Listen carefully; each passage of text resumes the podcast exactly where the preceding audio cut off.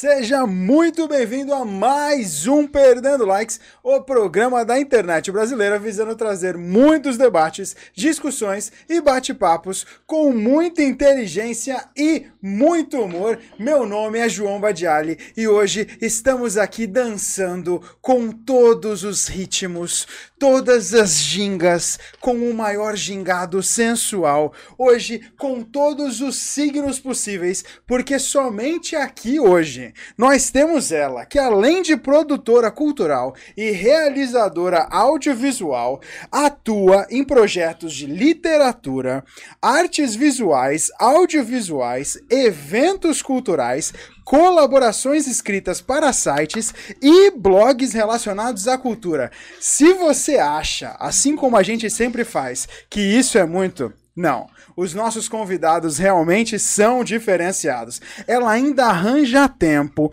para observar a insustentável leveza do mundo e registrá-la em seu blog, Os Signos Possíveis, que também é o nome da produtora que tem junto com a sua mãe. Seus curtas-metragens Pescadores de Palavras e Sem Título Técnica Mista, lançados em 2018 e 2019, retratam partes da memória cultural santista. Já em 2021, lança a websérie Motirô, Dança e a Cidade com seis episódios online que busca valorizar a cidade de São Vicente e aborda as histórias de cinco personagens que vivem as paixões e os desafios de quem escolheu a dança e a arte como profissão. Ou seja, se você ainda não sabe de quem eu estou falando, aguarde. Hoje é o programa, hoje é o momento, hoje é o único e único signo possível para você, porque o nossa convidada de hoje é a Madeleine Alves.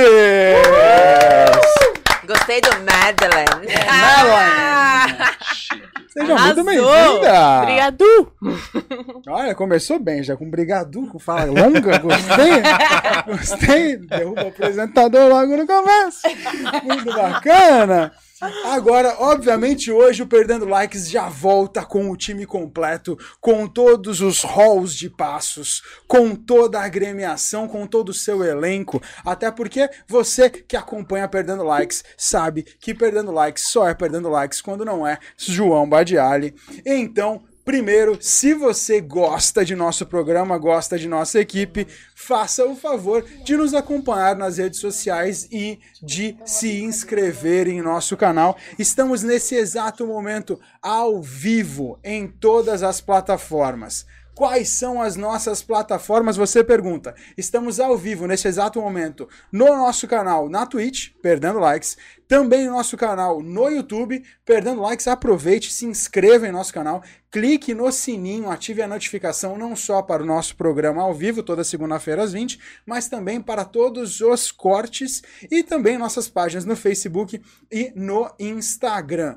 Além disso, temos a nossa página no Spotify e você também pode ficar por dentro mandando a sua mensagem em áudio, vídeo e texto para a Madeline justamente no Instagram, no WhatsApp, perdão, do estúdio é o 1399184 184 1073. Aproveite porque eu obviamente já estou aproveitando aqui do lado dele.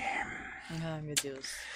Ah, estou do lado dele. Ele que, por que não, é a valsa do meu foxtrot. Ele, por que não, é o signo do meu câncer. Ele que é o virgem do meu sagitário. Ele que seria para muitos o tchá-tchá do meu Lero Lero, ele que seria, por que não, aquela dança Superou. coladinha para aquele casal novo, ele, aquele que sempre me acompanha em todas as presepadas, ele, Caio Oliveira! Fala galera, tudo bem? João do céu. Me deixou até com vergonha. Cada eu tô, eu tô meio vermelhinho aqui, ó. Deu, deu até Não, aquele calorzinho piorar. na bochecha. É, e pro tema de hoje eu tô mais pra uma Macarena. E olhe lá, hein?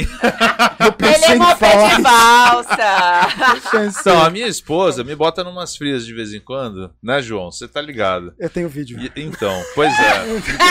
e ela me faz dançar. E eu não sei dançar. Eu tenho vídeo. Mas ela acha que eu sei. Ai, a gente tem que postar isso aí. Eu tenho vídeo. eu vou, que eu não vou... vá pro ar, por favor. Tô... Não, vai. Não, gente, sou... nos filmaram sábado. Aí. De novo, né? De novo, De novo. Porque eu, eu tô lá quieto e ela vem encostando em mim, tipo, vamos dançar? Eu, não, amor, Não, já manda não. agora. Não, vamos o programa. Dançar. Não, não vou. Aí eu chego um pouco mais perto, ela já começa empurrando com a perna, assim, daqui a pouco eu tô dançando e aí tá todo mundo em volta filmando. Enfim. É isso, manda agora, Juliana. Você vê, Ellen? Por quê que eu não danço? Chama Fica decisão de tomada estratégica, meu amor. Fique ligada. Agora, estratégia mesmo é o que as grandes empresas europeias fazem com ela.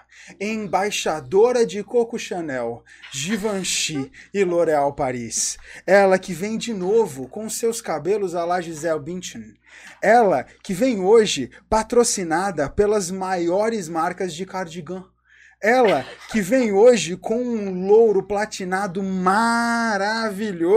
Temos ela de volta aqui no programa, obviamente, para embelezar o nosso Perdendo Likes, Juliana Manarte. Olá, pessoal. Tô de volta aqui na Ativa. Sentiram minha falta? Obviamente. Muito. Estamos hoje aqui, vamos falar de muita coisa legal e de dança, que eu adoro deixar ele em ensaios.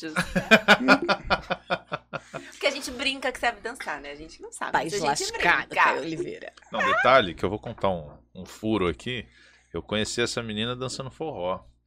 Na forró. época, eu achava que eu dançava forró, e aí eu puxei ela pra dançar, e aí depois não desdançamos mais. Entendeu? Aí deu. ah, então Sabe quando dá aquele. Dei aquela apertada na cintura assim. É, tudo pelo meu coxa com coxa. Nunca mais desapertou. Esse forró rendeu dois filhos. É isso. é sobre isso. É sobre é? isso. Eu não sei se é pé de valsa, mas é. Bom, deixa pra lá. deixa pra lá que eu não posso falar. Isso tá no começo do programa, vai que cai o vídeo. Mas falando em saia justa, a gente tem a nossa, a nossa convidada mais quente, mais sensual. Olha, se vocês acham que tango é caliente, espere para ver as fotos que saem no OF, no OnlyFans de Tati, Tati F. Tati Farias. Nossa. Tati do petróleo. Tati da Cozipa. Tati. Portuária. Da estivadora. Tati. Estivadora. Tati da estiva. Somente aqui no Perdendo Likes pra vocês. Tati, botãozinho aberto Faria. Uhul! Boa Nossa, noite, pessoal. Adorei o tema. Adoro dançar. Amo demais. Enfim, a noite promete. Rapaz, se não promete, aliás, aproveitem, já entrem, já acessem, já sigam arroba signos possíveis no Instagram e também, obviamente, já aproveitem e sigam o canal Signos Possíveis no YouTube para conhecer um pouquinho mais, não só da websérie, mas também dos outros conteúdos que a MED posta por lá. Começando, de onde surge essa ideia de signos possíveis da borboleta, dessa ideia tão bonita? Então, é, é gente de, coisa de gente que viaja, né? Fiz letras, enfim, né? E aí... Ixi, é coisa de gente Obrigado. que viaja por aí, né? principalmente na maionese. E Bom, eu gosto muito de gosto de todo tipo de música e basicamente tem um verso do Caetano numa música chamada Eu Sou Neguinha que diz e o mesmo signo que eu tento ler e ser é apenas um possível ou impossível em mim, em mim. E aí eu escutando aquela música, na época eu tinha uma amiga que, olha só as magias da internet, ela estava no Japão e ela virou para mim e falou: "Nossa, mas você escreve umas coisas tão legais, por que, que você não faz um blog?" Aí, você, toda ideia legal que a gente dá, você reluta um pouco, né? Assim, não compra de primeira, depois você começa a ler umas coisas muito viajandonas, assim, muito teóricas. Você fala, não, não, não. Daí comecei a fazer isso, pra, a fazer o blog para poder registrar, porque sempre era um guardanapo, sempre era um pedacinho de xerox da faculdade, tipo, sempre frases, era, poemas, eram poemas, assim. eram frases, eram textos, coisas assim. Sempre, sempre gostei de escrever, sempre gostei de ler desde pequena, enfim, viciada nessas coisas. E falei, tudo bem, daí que nome vai dar? Aí escutei essa música, escutei esse verso, daí tem um papo de de signo, de, do que isso representa para cada uma das pessoas, de ser uma coisa para mim, outra para você, outra para todo mundo, enfim. Na e verdade, daí, é signos. E na verdade não é nada pra ninguém. Então, aí a gente vai Ah, eu sou suspeita, signos porque possíveis, eu adoro. né? E daí já faz aquele gancho da galera que gosta de signos, que eu sou uma, né? Eu, Eu sou, sou eu sou demais. a louca dos signos, assumo. Você entendeu? acredita mesmo? Opa, Qual o teu signo? gêmeos. Ah, é minha lua em gêmeos. Sou aquariana. Olha lá. Nossa, super bem. Aí a gente já, aí a gente já vai aqui, aquariana, É, começa, aí desenrola que vai. tal. E, e acredita assim, né? Você não, não pode falar assim, ai, aquariano é coração de pedra, não, não caso com ele. Não, não. Nem, se- nem, Não, nem câncer, é, é chora, pelo amor de Deus. Não. É, olha só. Mas assim, você tem características em comum com cada um, e aí você vai vendo ali como as coisas combinam. Então eu, eu gosto muito de falar sobre isso, mas sim, aquarianos são um amor. É, não são fofinhos. Ah, é? Super! Você conhece bem, então já. Ó, aquariano é um amor. A- Adoro. A Tati é um amor? Hum, perigo. Mas quando você fala amor, é amor tipo tesão, assim? Não, Ué, Não, amor, é- é. Você já entendeu, né, querida? Já. Não, foi só uma já. pergunta, tá vendo? Você que levou pro Então outro vamos lá, lado. eu sou aquariana com ascendente em leão. Com lua em gêmeos, mercúrio em peixes. Nossa, ela já deu horóscopo da Ué, Mas aí você Uau. sacaneou, porque eu não sei nem qual Mas que é a ela nossa, né? A terceira Ah, tem bastante eu- sentimento aí nessa Eu lua sei em que eu sou peixes. adip- adipto, né? Não, não é adipto. Cúspide. Cúspide. Cúspide. Nós somos cúspide. Em que signo? Desculpa, pera um pouquinho. De câncer e. Não é cúspide, calma. Não, então, Sagitário não, Libra. partes. Libra. Cúspide é quando tá no Coloca- meio entre o signo e outro. É, tipo, Isso. meio indeciso com o pé lá meio cá, sabe? É. Não, pera, existe... Não, pera um pouquinho. Vamos, vamos- voltar um pouco. Fala, fala, pro, fala pro afegão médio, porque eu tô perdido. Pera aí. criança de 5 anos. Porra, eu tô me sentindo Tem uma aqui, roda, tipo, todos nós temos todos os signos, mas tem Foi? uma roda. Sim. Eu é, tenho todos todos eles influenciam Eu fui enganado até vida. hoje? Sim. Mas é você por isso tem que um quando sol. tu lê aqueles negócios pra cada um, você se identifica com todos. Quer dizer que a capricho que eu li ontem tava errada? Sim, Beleza? total. Então, tem uma roda que é dividida em cada um dos 12 signos As do casas. zodíaco. Né? E aí Eu- eles eu vi, estão dentro das. Zodíaco, eu vi. Isso, isso mesmo. Também vi É. e adorava. Nossa, É, daí tem as, as 12 casas e cada uma das casas representa uma área da sua vida. Tipo, casa 1, a identidade, casa 2, área financeira, Ferrada. casa 3. É, casa 2 eu passei reto. Ah, tá. O meu Então, é Eu vou luta. preferir não comentar minha casa 2, vamos lá. É, luta. Então, e daí é, tem momentos nos quais essa barreirinha da casa, né, esse murinho da uma casa, ca- é, é, faz ali uma linha com a, a barreira do signo. Aí isso é chamado cúspide, que tá tudo ali na mesma linha. Mas como é que você descobre se, por exemplo, meu Sagitário cuspiu em outro ou não? Porque eu sei que eu sou Sagitário. Dois filhos o Caio fez. Não, é data. É Não, data. o do Caio não cuspiu. O do Caio ejaculou. Foi outra pegada. Desculpa. O do Caio. E olha que fez cirurgia. A gente já falou cuspiu disso no programa. forró. Porra! Já foi ali já. A Joelma reclama até Foi. hoje do É teste. Não, É outra pegada. Não vou entrar nisso. Pra você. Entender. Ele escreveu meu nome na areia. Canceriano, né? Canceriano é desses aí. Né? Romântico. Tá Família, no romântica, mas é o cão, tá, meu amor? Mexe com você, não. E a chantagem? Fica ali toda- Exatamente. A chantagem fica por conta de é, quem? É uma coisa que sofre de uma tal maneira, a pessoa sentida, mas é o cão se pisar. Esse é o Caio? É o Caio. É o Caio. Nossa, nunca E foi. nada. você? Então, eu tô querendo saber. Eu, Você é porque. quem? Ah, Sagitário. Tu é que Sagitário? Eu sou Sagitário, mas agora eu já não sei mais quem eu sou. Inteligente. É. Bem-humorado. Não, porque eu- eu inteligente, cuspo. namorado, aventureiro. Gosta de viajar. aventureiro. Gosta de viajar. É, fui pra Mongaguá algumas Curte vezes. essa parada de tecnologia. Tecnologia, Adora. Essas coisas. Conhecimento, estudos. Conhecimento, Estudo, estudo. é, Meu autodidata. É. 100% Né, amiga? Tô certa? Certo. Porque assim, eu estudei um pouquinho, mas não sou tão Mas fera como vergonha você. também? Sim. Mulherengo, Tipo sim. sexo.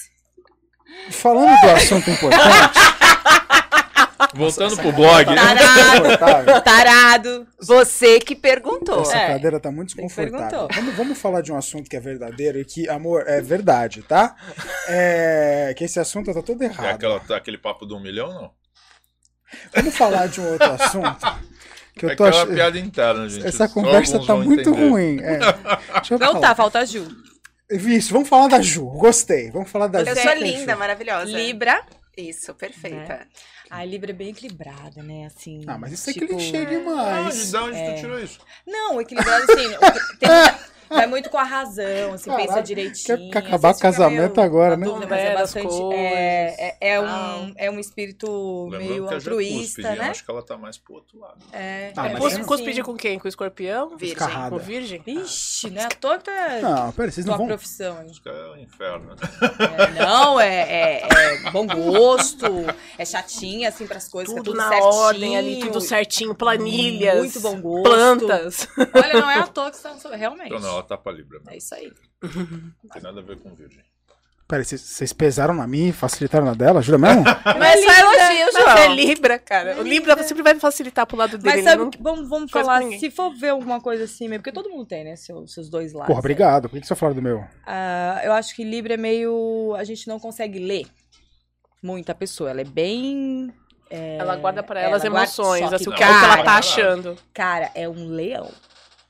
Tipo, mexeu com a família, mexeu com alguém ali. O cara, ela mata sem dó, cara. No dente. Uhum. Dou tapa na cara, é verdade. É, Nossa! Tipo, é, tem essa, eu acho que Libra vem com essa coisa de elegância mesmo, que você fala da Ju. Tá, parece que vem, assim, sabe? Essa coisa sensual, elegante e tal. Porém, meu amor, se tiver que descer do salto, a gente desce. Cara, é todinho, é e verdade. Quebra tudo. Só, só verdade, que... amor. Detalhe que tem alguém te entregando no chat aqui, mas enfim. Já? Não, não é você não, não é você não, Ju. Eita!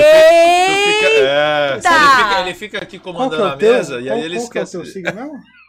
X9, né? É, X9 é signo. Teu signo é maravilhoso. É, vamos só falar do que importa mesmo antes que. Porque o, o, o, o YouTube tá caindo hoje. Já caiu. Já, Deixa pro final, deixa pro final. Então vai. É, final promete. Eu tenho, eu, tenho, eu, tenho, eu tenho conteúdos aqui arrasadores. Temos tu se liga, vídeos. viu, irmão? Tu se liga, viu, Moca? Aqui, aqui bate e volta, viu? Aqui a Libra tá pesada, viu, querido? Porque eu te amo, né, Ju? É, eu vou te amar também, o MP4 tá amando.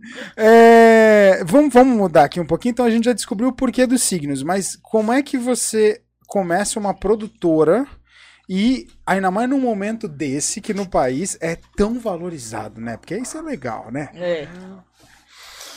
Ai.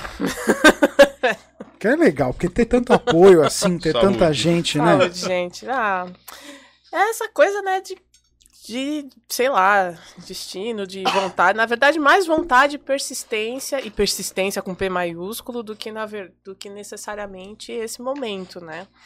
É, a vontade de ter uma produtora, ela já é uma coisa assim de bastante tempo, considerando-se o tempo que eu tenho de trabalho na área cultural, que são 13 anos, né? É, digamos assim que eu tenho uma visão muito diferente das outras pessoas da minha área que deu para ver aí pela apresentação, né? Em geral, as pessoas da área cultural, elas vão caminhando sempre dentro de um segmento, Sim. né? Então, Aquela ou é caixinha. só música, ou é só fotografia, ou é só é, cinema. E elas não se comunicam muito entre elas, ou até quando se comunicam assim, é para assistir, para apreciar, nem sempre para fazer, né? E basicamente a minha origem é uma origem que não me permitiu fazer uma faculdade de comunicação, de, de cinema e audiovisual, que nem tinha na época. Quando eu comecei a fazer a, a trabalhar nas produções locais, eu comecei de maneira independente, então eu fazia cursos livres no, no Curta Santos, que foi um festival que ofereceu muitos cursos técnicos bons na área de audiovisual e ainda oferece. É, quando tinham as oficinas culturais Pagu, que Pagu. sim, que faziam muitos projetos de de, de ensino técnico, né? Meu primeiro curso de direção cinematográfica foi lá, em 2005. Ai, que chique você falando isso. E, então eu fui sempre caminhando por esses outros meandros e eu não tinha como, é, por exemplo, estudar determinadas áreas de uma maneira a fundo, mas eu sabia tipo que para você fazer cinema você precisava dominar um pouco de cada uma das artes porque ela é a sétima arte. Então, por exemplo, quando você mexe com cenografia e figurino, você mexe com artes visuais, você mexe com arquitetura.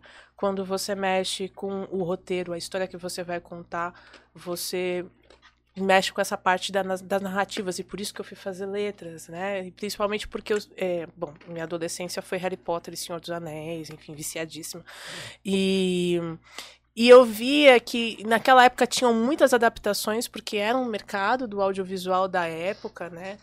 Esses, essas, esses dois blockbusters foram um, um expoente para que outras adaptações de livros acontecessem e saíssem no cinema de outras áreas. Mas eu via que faltava uma essência, faltava um quê ali da, do livro para o filme que tivesse perdido. E que não era exatamente que o filme estava errado e o livro estava certo. Uhum. Tinha um lance de quando vai passar de um para outro, se perdia alguma coisa que e vira virava muito marketing, coisa. Né? Então é o que vende. Fílmica. Sim, mas mesmo é dentro, por exemplo, o, o marketing ele pode ser em cima de uma essência que está dentro da história. Entende? E às vezes, dentro de uma adaptação, é, tem adaptações e adaptações. Às vezes, as adaptações mais fiéis é o que perdem a essência. É muito engraçado isso com, com a linguagem, né? Porque é de uma linguagem para outra. Então, eu realmente fui fazer letras para aprender a contar histórias. Né? E aí lá você aprende realmente a ver o mundo e as linguagens de uma outra maneira e todos esses outros conhecimentos, então eu fui correndo atrás por minha conta e risco. Então eu fui fazer curso de fotografia, me envolvi com a galera de fotografia.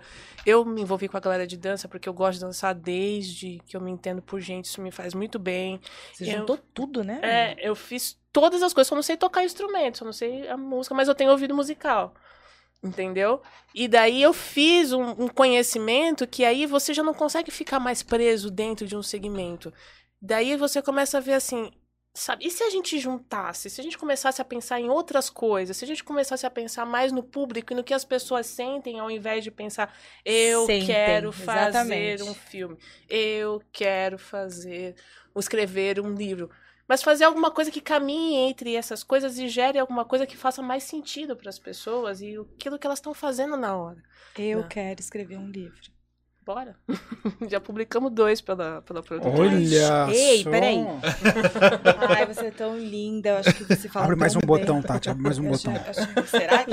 Abre mais um Comigo botão. não dá muito certo, É, né, então, gata? pra quê, João? Só pra eu tirar a roupa, João. Vai, continua. Vai dar certo Então, é, dentro dessa, dessa, dessa perspectiva de trabalhar com inovação, de trabalhar com criatividade, de trabalhar com novos formatos, e porque assim, isso é aquilo que eu. Eu já fui tão testada na vida, assim como muitos de nós que fazemos parte da cultura e do cinema neste país, que assim, isso é o que eu quero, isso é o meu sonho, isso é o meu caminho. E eu quero que outras pessoas que também tenham essa, essa mesma paixão, essa mesma garra, essa mesma certeza dentro de si, que tem alguma coisa que elas querem fazer de diferente, deixar para mudar o olhar das pessoas, eu quero fazer isso acontecer. Ai, eu sou muito sua fã. Puta que viagem. Tá tocando no meu coração, já tá mania. Então é para isso que a Signos Possíveis existe. É por isso que se chama Signos, porque assim, a gente trabalha com todas essas áreas, que são áreas com as quais eu já estudei, eu já trabalhei, e o que eu não sei eu vou aprender, entendeu? E vamos construir junto, vamos fazer junto, vamos criar outras, outras perspectivas de ver as coisas, sabe? E fazer isso com, com garra, com tesão, com vontade, entendeu? Acima a despeito de qualquer dificuldade, qualquer coisa, a gente vai lá e acha um caminho e faz. Entendeu? Então, o meu primeiro projeto incentivado, o Pescadores de Palavras, que você falou, ele era um projeto sobre literatura marginal daqui da, de Santos, né? Ele, eu passei cinco anos correndo atrás de fazer com que ele tivesse algum tipo de fomento. Né? Então, eu escrevi em edital federal, eu escrevi em edi- ele é um curta-metragem, né? Existe, existia um fio condutor aí de um grupo de um movimento literário que aconteceu nos anos 70 e 80 nas ruas de Santos, tipo, tem Paulo Leminski. Essa foi a tua inspiração. Isso. É, e ele se chamava Picaré.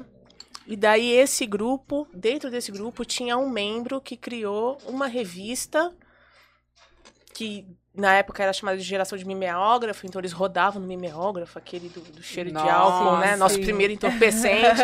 e, e aí ele fazia essa revista e rodava e distribuía para as pessoas, né? E aí essa revista existe até hoje. O criador dela chama Valdir Alvarenga e ela existe há 36 anos, 30, quase 40 anos agora, como a revista literária independente mais antiga do país. E ela ainda é mais ou menos nesses moldes aí, adaptadas obviamente, né, para se fazer no computador e tudo mais, mas assim, mesmo os recursos que eles usam para fazer no computador são mega independentes. E daí uma das pessoas envolvida com a Mirante era a Cláudia Brino, que é uma escritora que quando foi escrever o primeiro livro dela tinha realmente esse sonho da capa, da fonte, do, de tudo que ela queria ali. E o livro não saiu de jeito nenhum do que ela queria. Então ela fala assim: nossa, se, o, se todo autor fala que o primeiro livro é o primeiro filho, o meu foi o primeiro aborto, porque não saiu nada do jeito que eu queria. né? E daí ela criou, e existe há 20 anos, a editora Costelas Felinas, que é uma editora artesanal, onde ela pegou, ela aprendeu a fazer os livros. E aí outras pessoas se interessaram e aí eles fazem livros artesanais. E era essa história que eu queria contar. Bicho, até conseguir foram cinco anos batendo em vários fomentos, assim, descendo, descendo, descendo. Daí a gente conseguiu uma aprovação no fomento estadual para buscar patrocínio entre as empresas e foi justamente na crise de 2015 que esse fomento saiu, depois ali de uns três anos correndo atrás disso. E a gente não captou um real. A gente não captou, captou zero, total, sabe? Assim, foi logo quando tudo começou a quebrar. Então, assim, né, você já vê. É uma, é uma sequência de coisas que vai te testando. Aí você respira, respira tal. E daí a gente conseguiu fazer, graças a um fomento que existe aqui em Santos, que chama Faculte, é o Fundo de Apoio a Projetos Culturais da cidade de Santos. E aí a gente conseguiu, minimamente, conseguir fazer o projeto acontecer. E daí depois, meu, quando lançou, tinha 500 pessoas no.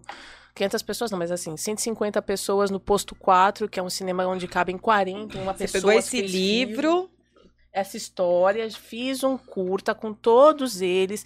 Eles se reencontraram e várias coisas aconteceram depois do curta. Então, tipo, eles tinham uma banda de música independente nos anos 80. Daí essa banda voltou por causa do filme. Nossa, Você gravou com todo mundo? Sim. Aí eles tinham, o, eles tinham uma antologia, né? Que era a antologia Picaré é uma dúzia de poetas. E eles tinham uma foto na parte de trás, porque eles são mega irreverentes.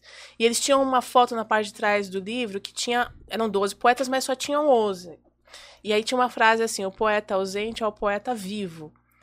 Que na verdade era um, um dos personagens do curta, que é o Vieira Vivo, uhum. que no dia não pôde tirar a foto lá em 1982 porque ele era bicheiro e não, não tava não trabalhando na banca. Tá. E daí a gente refez essa foto e que essa irado. imagem no filme. Entendeu? Sem ele. Com ele agora. Ah, é, agora com ele. Mas faltaram outras pessoas, entraram outras pessoas. Então, um tá preso, o outro tá. Ah. Covid, rolou, enfim. Naquela época ainda não tinha Covid, aí. 2018. 2015. Isso é fantástico. Né? Hum. Tá. E daí, enfim, graças Nossa, a Deus conseguimos fazer. Ótimo. Nossa, Adorei. é sensacional. Assim, as histórias que eles contam, eles picharam a cidade. Eles iam pichando poesias na cidade, entendeu? Saíam por aí. E aí lançou era... lá no posto 4. Aí lançamos Era lá no uma posto arte 4. rebelde, né? Total. Por isso que chamava, chamava poesia marginal, né? Na verdade, Intensa, porque. Né? Total. Porque tinha essa coisa, é como o Leminski fala, né? De você colocar o poema na pele da cidade. Entendeu? Então, em vários lugares do, do Brasil tinha tinha uma coisa assim. É, era muito mais caro, hoje nem é tanto, mas é um, um, custo você publicar um livro. E muita gente que não tinha acesso morria sem realizar isso. E as Sim. editoras faziam uma barreira ali. Então essa galera falou: ah, é, então a gente vai fazer com os recursos que a gente tem. Então, pichava os poemas nas paredes. Então, daí vem algumas, alguns poemas do, do Leminski, aquele tipo. É, o que pintar eu assino, né? Que eu não lembro exatamente tudo, mas assim, tem dois versos assim que são bem famosos, né? É, não discuto com destino, o que pintar eu assino. Ele, Ai, que lindo. Isso ele pichava nas paredes, entendeu? E e isso foi indo pelo Brasil todo, então gerou outros po esses poetas tipo viraram expressões e aí depois ele fez parcerias com música tal e eles eram super libertários no sentido de somar as artes também, que é a proposta super revolucionários, né? né? Então tudo isso é marginal, né? Então por ser marginal não tem assim, Alguém chegou a pagar preço caro por isso? Paga um preço alto por essa por... marginalidade, suposta marginalidade, né? É rebeldia, porque estava fora dos padrões. Então, meio que eles caminhavam uma outra via, porque eles não estavam. Eles eram contra a ditadura, e ele, mas ao mesmo tempo eles não estavam muito afim de escutar as ideias de da esquerda da época, né, do que seria a esquerda da época, de quem estava lutando ali de uma maneira muito política. Eles queriam fazer os poemas e viver a vida deles. Independente. Sabe? Que se dane, amiga. É, eu quero ser feliz e Exatamente, exatamente. Mas mesmo dentro desse movimento tinha uma questão política de liberdade, de autonomia e de gentileza entre as pessoas que, não, que vai além liberdade de expressão ainda. Né? Exatamente. A gente está um pouco mais podado, né, galera? Até pelas mídias sociais a gente acaba Ah, né? Alguns, né? Somos os sensores uns Agora dos outros, aí mais fica meio nada, né? difícil, né? Tudo, tudo é polêmico. É, polêmica. Então, era uma galera libertária. Então, assim, por exemplo, esse grupo, o Pau a Pique, eles se apresentaram no SESC e aí a Polícia Federal invadiu o SESC e proibiu que eles se apresentassem. Meu Deus. Entendeu? Então, assim, não foi um preço caro, mas, por exemplo, várias oportunidades que eles poderiam ter Uhum. foram negadas a eles. No caso aqui da região. Eu não tenho muito conhecimento de, de autores do Brasil que, por exemplo, tenham pagado o pessoal de ser preso, ser exilado de alguma maneira mais, mais efetiva. Mas era uma galera que eles estavam, e aí e os que são vivos, né, os que estão aí em voga ainda, sempre estão assim, cutucando é, essa, essa coisa da nossa segurança cotidiana, sabe? Assim, as nossas certezas. É bem instigante fazer, estar em contato com eles, assim. Você respira arte, né? você tá totalmente envolvida, todos os dias você vive isso, pesquisa. Como que é essa, essa fonte aí que você é? Olha, Ponto de partida. é, é uma escolha, uma renúncia a cada dia. Você renuncia a muitas coisas. Você renuncia a estar com a família, você renuncia a estar com os amigos, você renuncia. Ai, tem a festa de despedida do amigo que vai para os Estados Unidos. Você não vai. Porque você está fazendo aquele trabalho, você está fazendo aquela, está promovendo aquela iniciativa, você está trabalhando quando todo mundo descansa, basicamente. Né? Porque quem trabalha no entretenimento, quem trabalha na cultura, né? Você não vai assistir uma peça de teatro no mesmo horário que você tem uma reunião de serviço. Sim. Entendeu? Então, é, é complicado dentro do, da nossa cultura que não vê isso como trabalho, que não vê isso como fonte financeira de renda, tanto quanto um engenheiro, tanto quanto um médico, tanto quanto qualquer outro profissional. Entendeu? Então você sempre tem que estar se desdobrando em outros trabalhos, em outras iniciativas no suposto lado A, para sustentar esse lado B até que você tenha um patamar de autonomia Um suficiente para você fazer é, provar, né? fazer o salto, que é o que eu digo, né, de você passar para essa outra vida que você almeja viver. Várias pessoas perguntavam, ah, tá, você é fotógrafo, mas e você trabalha com o quê? É isso, né? você é músico, mas você só é músico. Tá, mas e na vida real? E no horário É de minha vida trabalho, né? E de segunda a sexta, eu falei, ô meu bem, é isso aí. Tô aqui. É que eu tô falando, estamos eu e minha, minha, meu No equipamento começo aqui. era mais assim pra responder, agora... É que se a gente vai perguntou, começando a levou. dar um, a pé na É. cara do povo, né? Assim, é, tem os amigos que pedem aquele orçamento camarada e você fala, querido, eu tenho contas pra pagar, não dá pra fazer mesmo sendo amigo. Vamos tentar aí uma conciliação. Tem sempre alguém que quer mais barato dentro e fora da nossa área, sabe? Tem sempre é- é- essas questões assim, né, de, de dinâmica de fazer com que isso seja vista como um trabalho que são culturais. E assim, se você escolhe estar desse lado de cá, você vai, você vai ter que engolir esses sapos e ir retrabalhando. Mas, pelo menos o que eu sempre tento fazer é retrabalhar isso com um certo bom humor, com um certo otimismo, sabe? Porque senão você se torna uma pessoa muito amarga Ah, e você não, não começa dá. a afastar as É que é pessoas mais se nós não somos ensinados a, a, a valorizar a cultura. A gente, nós não somos ensinados a, a entender e, e- e ver que, nossa, aquilo é uma arte, veio por causa disso, olha o que está escrito, olha o que ela conseguiu transmitir para o vídeo, para o áudio. É, e a gente vê muito isso pro nosso lado, a gente trabalha muito com, com arquitetura, design, essas coisas, que assim, pra gente começar a ter uns olhos Hum. mais é, é, atentos, é difícil a gente ver, poxa, ah, é um copo de barro. Ah, legal. Poxa, 50 reais, 100 reais um copinho? É. Uma xícara, 200 reais? Tá doido? Aí depois, aí você, com o tempo, você começa a ter os olhos Uhum. e entender a essência. Por que, que aquilo custa? Aonde ela buscou a referência É, de- foi de isso, onde os veio, materiais foram esses, isso. ela usou essa ideia, foi quanto tempo que demorou, Ah, foi sim. pra não sei o que lá, blá, blá, até chegar naquele objeto que você compraria por 10 reais, mas aquele custa 200, porque aquilo é arte. Sim, É né? isso aí. Existe uma Aquilo energia, se né? inspira. É... Então, assim, demora a gente. Nós não sabe, é, ninguém ensina a Não é gente a ver cultural, isso. né? Uh-uh. Porque é uma questão de você tirar realmente a venda das pessoas pra ver esse outro lado da vida que não é pé no chão, que não é objetivo. Não é o que são- prático, é, que não, não é são o- os práticos, Mas- né? mas é um aquilo que é o pouco- Não é o material. capitalismo que tá ali no mercado prateleira. blá, blá, blá. Não. Mas que, de alguma maneira, conecta a gente. Se a gente for pensar na pandemia, que todo mundo fez. Em algum momento alguém se sentiu muito sozinho a ponto de assistir um filme, de escutar uma música, Pintar de um ler um quadro. livro, de pintar um quadro. Ou de baixar um JPEG na internet para ver um quadro. Então, assim, e fa- fazer um post no Instagram com uma frase bonita. Então, assim, é, tá tudo isso aí. E a gente não consegue, muitas vezes, com- é, transmitir, ter essa leitura sensível das pessoas para transmitir este valor, né? Digamos assim.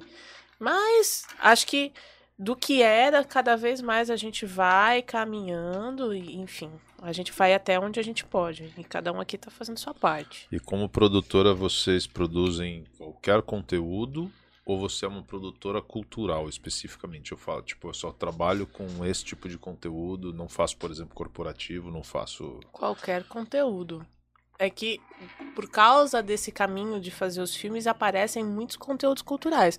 Mas eu almejo realmente sair dessa bolha cultural e fazer coisas mais ligadas a institucional, coisas mais ligadas a, a corporativo, mais ligadas a entretenimento, sim.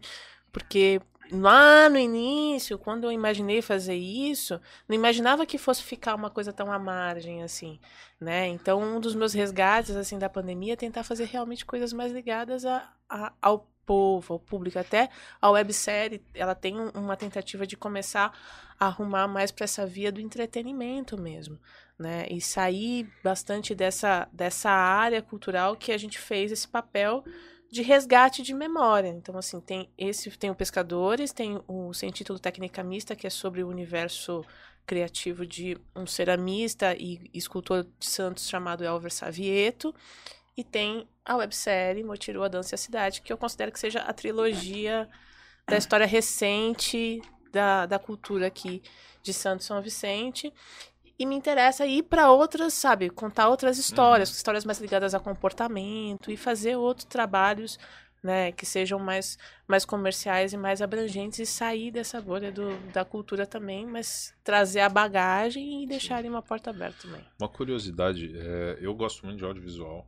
Arquitetura para- não é exatamente em movimento, mas é um pouco disso.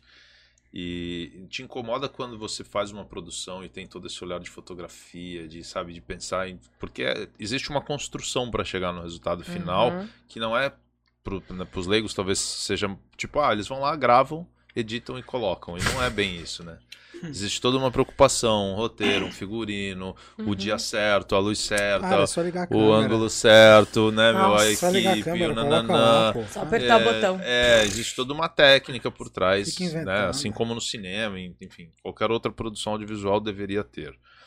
E aí quando você mostra esse produto final para uma pessoa que não tem esse olhar e de repente ela não percebe a grandeza do trabalho, te incomoda? Não. Não, porque aí vem o outro lado da professorinha, sabe? Assim, da pessoa formada em letras e que sabe que, tipo, 96% da nossa população é analfabeta funcional. Ou seja, as pessoas leem, escrevem, mas elas não sabem interpretar. Uhum. Sabem é mal formar uma frase. Exato.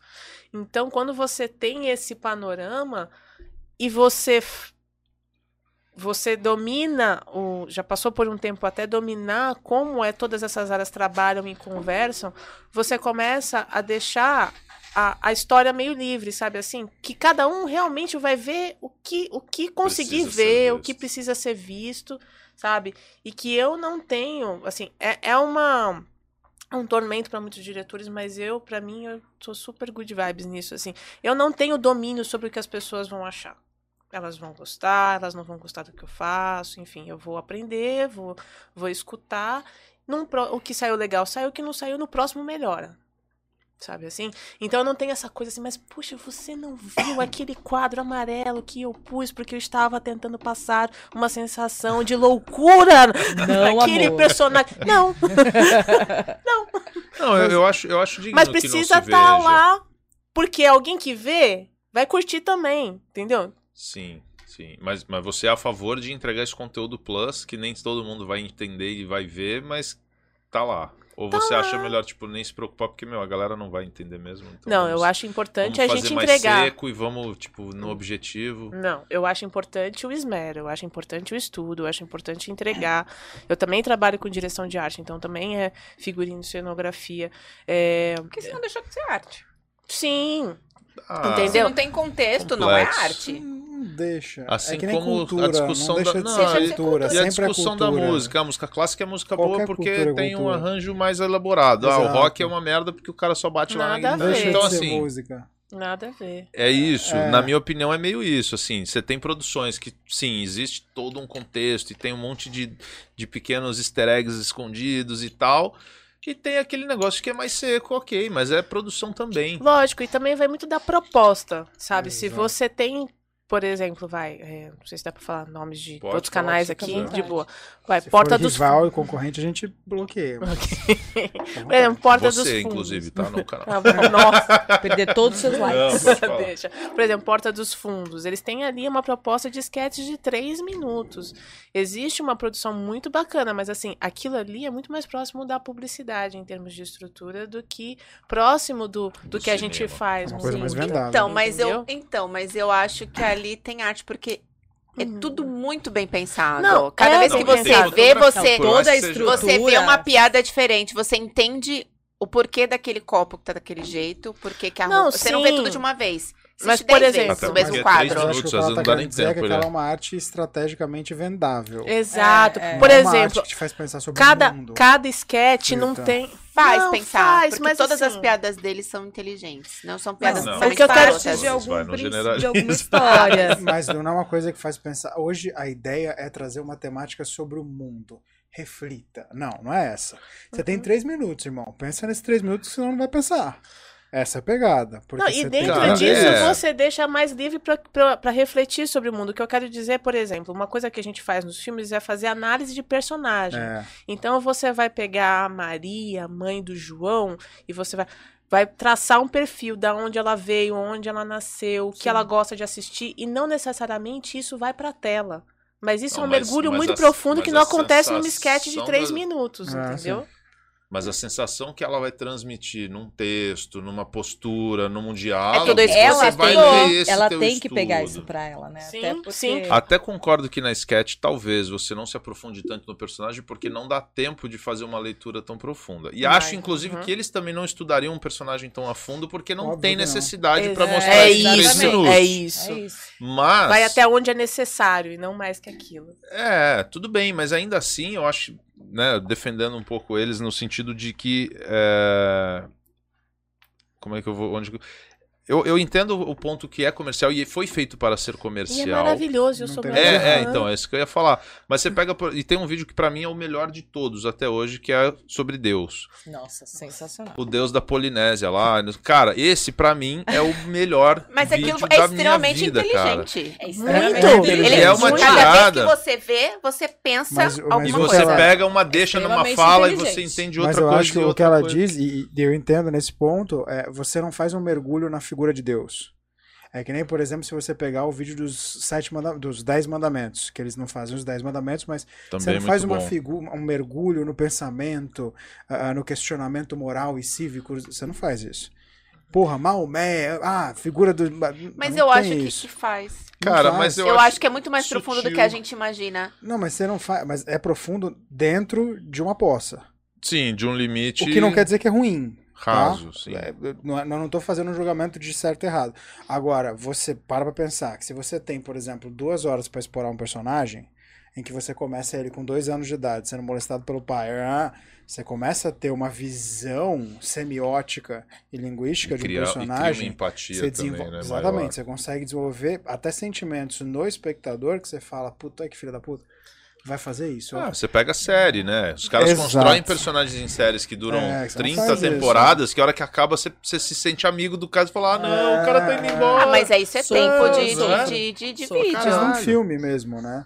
Você Eu, quando eu vejo Porta um dos cara. Fundos, eu, eu imagino outro personagem, mesmo sabendo que ali é Deus, não sei o Então, que lá, mas- mas eu consigo imaginar um- uma outra coisa, assim. Te dia faz a dia, pensar, fala, cara, os caras são muito É, inteligentes. não, São, eles, têm- são eles são muito Que inteligentes. na verdade, pra assim, poder pra você conseguir fazer sketch de três minutos com Você precisa suscitando tudo isso, você precisa ser muito foda. Você Cada Muito vez que você assiste, você tem outro insight. Caraca, eles Porque tem pensaram muita nisso. coisa pra enfiar em muito pouco tempo. Exato. Esse negócio E aí você do- tem que saber a forma de coisas, fazer pra que fique claro o que você quer dizer num eles espaço pegam- pequeno. Né? Você não Forte, pega na eles- primeira, você Porque eles assiste não três, quatro conseguem vezes. falar em pouco tempo, eles acabam Eles mostram em fotografia. E, mostrando em Não, e às vezes fotografia. você volta no vídeo porque você quer ver aquela piada específica. Não, cara, É, não dá, eles são muito bons. É. Nossa. É demais. É legal. Mas aí eu vou trazer justamente um ponto. O Caio gosta de trazer muito, sempre falar que assim, isso é polêmico, Polêmico, né? Meu vamos lá. Eu vou, curta, eu vou vai trazer falar? nesse ponto. eu também. Eu vou chegar ainda na websérie, mas é é um ponto que surgiu jus- justamente, se eu não me engano, no Oscar agora, pouco depois do Oscar. ah, que é ah, usar artifícios ahm, estilísticos para ressaltar vieses sociais e, ultimamente, raciais. Ah, uma coisa. Traduz, João. Eu vou, vou chegar nesse ponto. Uma coisa que é muito comum, por exemplo, quando você vê filmes ah, que são em países ou continentes latinos, mais latinos, predominantemente latinos, o tom usado é sépia ou um tom mais amarelado. Por exemplo, se você vê um filme em Cuba, o tom da imagem tratado é um tom mais amarelado. Extremamente quente. Hum, Exatamente, é um tom mais quente. Normalmente, uma das ideias associadas a isso é a ideia de uma civilização mais atrasada, Retrógrada, que é o que eles querem passar sobre. que é normal, normal. Normalmente e proporcionalmente inverso, quando você vai para um, uma Suécia, para uma Escandinávia. É, eu não ia, eu não ia Aquela exemplificar, mais mas eu ia azulada, chegar né? nesse ponto. É, você já vai num tom muito Pastel. mais azulado, um tom mais muito mais pastéis. claro. Mas que é frio. Então, é, eu não, não ia chegar nisso, mas o que eu tô querendo chegar é. o- surgiu uma discussão muito grande depois do Oscar de que isso reforçava um viés estético e, por consequência, racial. Sim. De que você automaticamente coloca tudo dentro dessa caixinha de latino, ou preto, ou pardo, ou hã? retrógrado, antigo, logo não consegue se desenvolver, e tudo dentro dessa caixinha que é europeu, que é branco, que é não sei o que, evoluído. E automaticamente criou-se uma discussão muito grande de, ah, então a partir de agora, você que é diretor ou você que é diretor de fotografia não pode e não deve mais usar. E aí teve uma outra linha de diretores que Caraca, falava, não, peraí, não tem nada a ver com isso. Mas que não Surgiu deixa uma de ser uma discussão. realidade. Então, surgiu uma... Aí começou essa discussão, mas peraí, é uma realidade. Outros falaram, não é uma realidade, isso é uma imposição. É a mesma coisa que falar que todo asiático tem um olhinho puxado, não é assim. Todo asiático é baixinho. Então, todo negro tem o, o nariz aberto. Cara, mas Começou que a ter uma abertura de estereótipos, cara, discussão. é Como é normal. que muda isso? O meu, meu, meu ponto para você é, até que ponto aqui a gente tem aquela ah, liberdade de a, a- a vida imita a arte, a arte imita a vida, a, a arte imita e força a vida, a vida... Porque, querendo ou não, você, a partir do momento que você produz conteúdo, um você cuidado. tem o teu viés Uhum. de criar e o teu viés de reproduzir Sim. Que são coisas totalmente Diferentes. diferentes. Né? Quando você, por exemplo, faz o, o- as webséries, você pode muito bem reproduzir fielmente, que até certo ponto é gostoso, mas você também pode dar um tom heróico e homérico para um personagem que muitas vezes tem um quê totalmente obsoleto. Sim. Né? Até que ponto isso é interessante ou não para você? Olha, eu acho que esse é o tipo de dis- discussão que empobrece o olhar de todo mundo. Mas assim, eu sou uma pessoa que acredita assim, você precisa ler a história, você precisa respeitar a história. Se você está lidando com um documentário, você precisa respeitar a história de com quem você está se encontrando para conversar. Né? Ela é um fazer um documentário é uma conversa um pouco diferente dessa que a gente está tendo aqui, mas é um bate-papo. Você tem que ser bom de papo para poder tirar histórias das pessoas né? E e se você está lidando com ficção, seja qual formato for dentro disso, né? Porque hoje todos os estilos estão misturados. Se você está lidando com ficção, você precisa entender aquele universo para ver do que ele se trata. Por exemplo, existe um filme maravilhoso chamado A Via Láctea, é um filme de 2008 que se passa na cidade de São Paulo. É feito por uma diretora chamada Lina Chami e tem direção de fotografia com uma pessoa muito querida que, tipo, era, era- eu era fã dela e depois tive aula com ela e hoje a gente se, se conversa no Instagram. Eu fico Ai, mega feliz. Esse filme, ele é todo feito em São Paulo, que é uma cidade de um lugar tropical como o Brasil, mas ele é todo em tons Cinza. azulados, tons Cinza. cinzentos. Uhum. Então, assim, a gente vai levar isso a ferro e fogo, porque dentro dessa história, a cidade de São Paulo é um personagem que norteia os desvios de caminho daqueles personagens que estão ali. Então não faz sentido você ter, e como falava muito de solidão, de desencontro das pessoas, não Chama o faz sentido pastel, é. você pegar e colocar um âmbar ali, você Porque você colocar uma coisa uma quente, que é que é fria. fria. Mas não É. deixa de ser a verdade. São Paulo é uma cidade cinzenta. Sim, com É um fato. E certeza. talvez a escolha da cidade pra história tenha essa conexão proposital, ou Uhum. não, né? Mas faz sentido. Mas não vê não sentido você sido gravar esse no vídeo em No Salvador. Rio de Janeiro, É. no No Rio meio e praia lá. Todo solitário, todo em Salvador. E não teria Exatamente. sentido colocar um tom sépia No na Rio. cidade de São Paulo. Pois é. Tem Totalmente. sentido? Assim, a menos que você estivesse falando, por exemplo, de uma São Paulo do início do século XX, começasse a falar sobre a Norina Barbosa, etc e tal. É uma Que é um outra pegada. Coisa mais- Então, é. assim, você tá fugindo da, daquela história e do tanto de sentimento que ela pode gerar para as pessoas e reflexão para poder colocar um- uma regra e colocar todo mundo numa mesma caixinha. É impressionante como hoje as pessoas se orgulham de estar dentro de caixinhas. Foi o que você falou no começo, né? Você saiu fora desse padrão. É, exatamente, entendeu? Então, assim, Eu- eu, eu, acho isso uma discussão desnecessária. Eu acho que a gente poderia, por exemplo, é diferente se você tiver, por exemplo, lidando com uma história de viés racial. Você está falando sobre um personagem é, que sofreu uma série de preconceitos. Aí você talvez tenha Diferente. uma motivação dentro disso para adotar esse tipo de, de estética, entendeu? Mas pra- você. mas pra- ainda assim para transmitir um sentimento. Exatamente. Não é algo racial. Exato. Não é algo. Eu acho que é o grande objetivo. Não é regra, não é A e B, porque lá é, claro. Se subentende-se, você vai fazer coisas E- nórdicas, você entende nós, que aquela coisa. A grande maioria Qual a, das a- a histórias- proporcionalidade de pessoas negras e brancas nos países nórdicos? Muito baixo. Então, é fato que lá vai ser. correlação Qual a também. proporcionalidade de você, na África ou você nos países latinos, ter pessoas de cor ou, né, o- o- os mistos? Enorme. E existe porque uma é, outra é- é- questão é aí. nosso. Então, você vai ter uma coisa mais quente, mas você vai pegar cidades muito grandes, pode ser cinzento. Mas é a nossa realidade. Não tem por que você fazer aqui, um- fazer um, um filme brasileiro ou retratar qualquer cidade brasileira com, com as características que você faria no- no- nos países Ah, nórdicos. Ju, não, uma cidade totalmente do sul, por exemplo, acho que caberia muito. Até porque a, a colonização, as coisas lá são de lugares assim. Então Uhum. eu acho que até o visual da cidade, o, assistiu o- a temperatura que é, a coisa, eu acho que, que caberia Depende tranquilo. do contexto, da né? também. Também. Kiss aí, esse último seriado. Vocês assistiram? Desalma. Desalma. Eu vi algumas Acho que é cenas. Ucrânia, né? Que é a Uhum. influência da cidade lá. Sim. Ele é bem pastel. Total, e tem umas cenas meio... Você viu? Desalma. Se passa lá no sul, é, acho que é Santa Catarina, Sim, né? sim. Mas uma cidadezinha bem eucaliptos, não sei o quê. E é uma cidade é, influenciada pela cultura ucraniana. Eles têm uns rituais e tal. E a fotografia do filme ela é toda Dentro azul, disso. pastel, fria. Mas a história é isso, né? Uma coisa Sim. mística, uma coisa... Então, assim, o que Nossa. eu, o que eu, o- na minha opinião, né, que você estava perguntando no início, a história te conta como ela quer ser contada.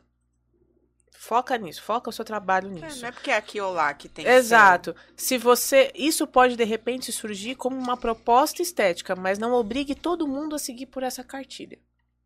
É, é isso, é, sabe? Esse é o ponto. Cara, você pega o próprio filme do Coringa, que é mais Hollywood um pouco, Sim. né? É uma, é uma outro viés, É. contando um outro olhar do Coringa e tal. Cara, ele é completamente triste. É um Uhum. filme quase preto e branco, assim, de tão, de tão apático Eu que ia é. falar isso também, uma história até caliente, uma coisa aqui, Brasil e tal, em preto e branco, também não deixa de passar a mensagem, dependendo do roteiro, da interpretação que você quer passar para Exatamente. telespectador. Acho que isso aí não nada a ver.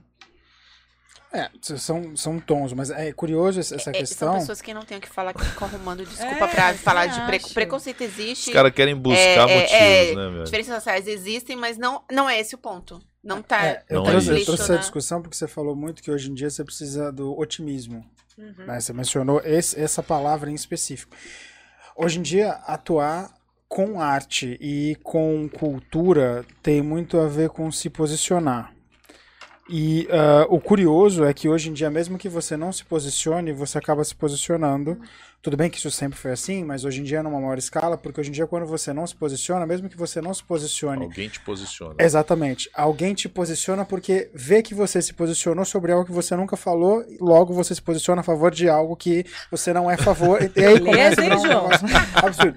É, eu digo isso porque uh, recentemente, na mesma pegada, na mesma entoada, a gente até separou, e inclusive uh, ele está até puxando para a gente poder colocar, teve uma discussão muito grande com o Denzel Washington, falando sobre a necessidade de filmes sobre uh, histórias raciais terem a obrigatoriedade de possuírem diretores da mesma raça. Ah, mas ah. aí é uma outra situação. Que teve essa mesma mas discussão a e a gente tem de... justamente o trecho dessa, dessa discussão uh, que ele até vai colocar aí. Tá é, ele tá, tá terminando de baixar justamente pra gente ver.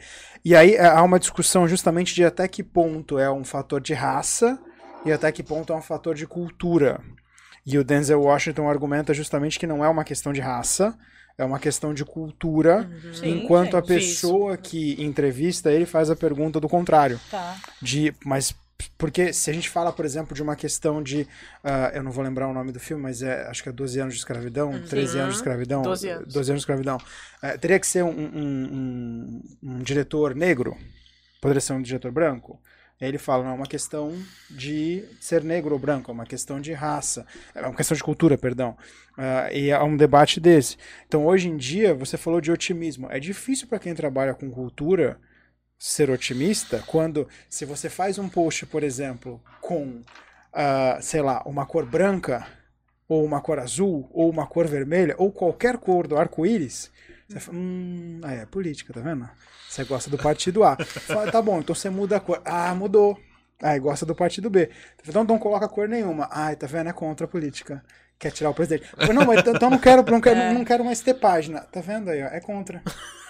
Fala, caralho, mas então eu não vou fazer nada. É. Então eu vou fazer. Você vai continuar sendo contra alguma coisa. É, você sempre é contra alguém. Então, assim, parece que você tem algum grupo que tá só esperando. Quem vai agora pra reclamar deles? Tá pronto? É, mostra pra gente esse trecho do, do Denzel Washington, só, por favor.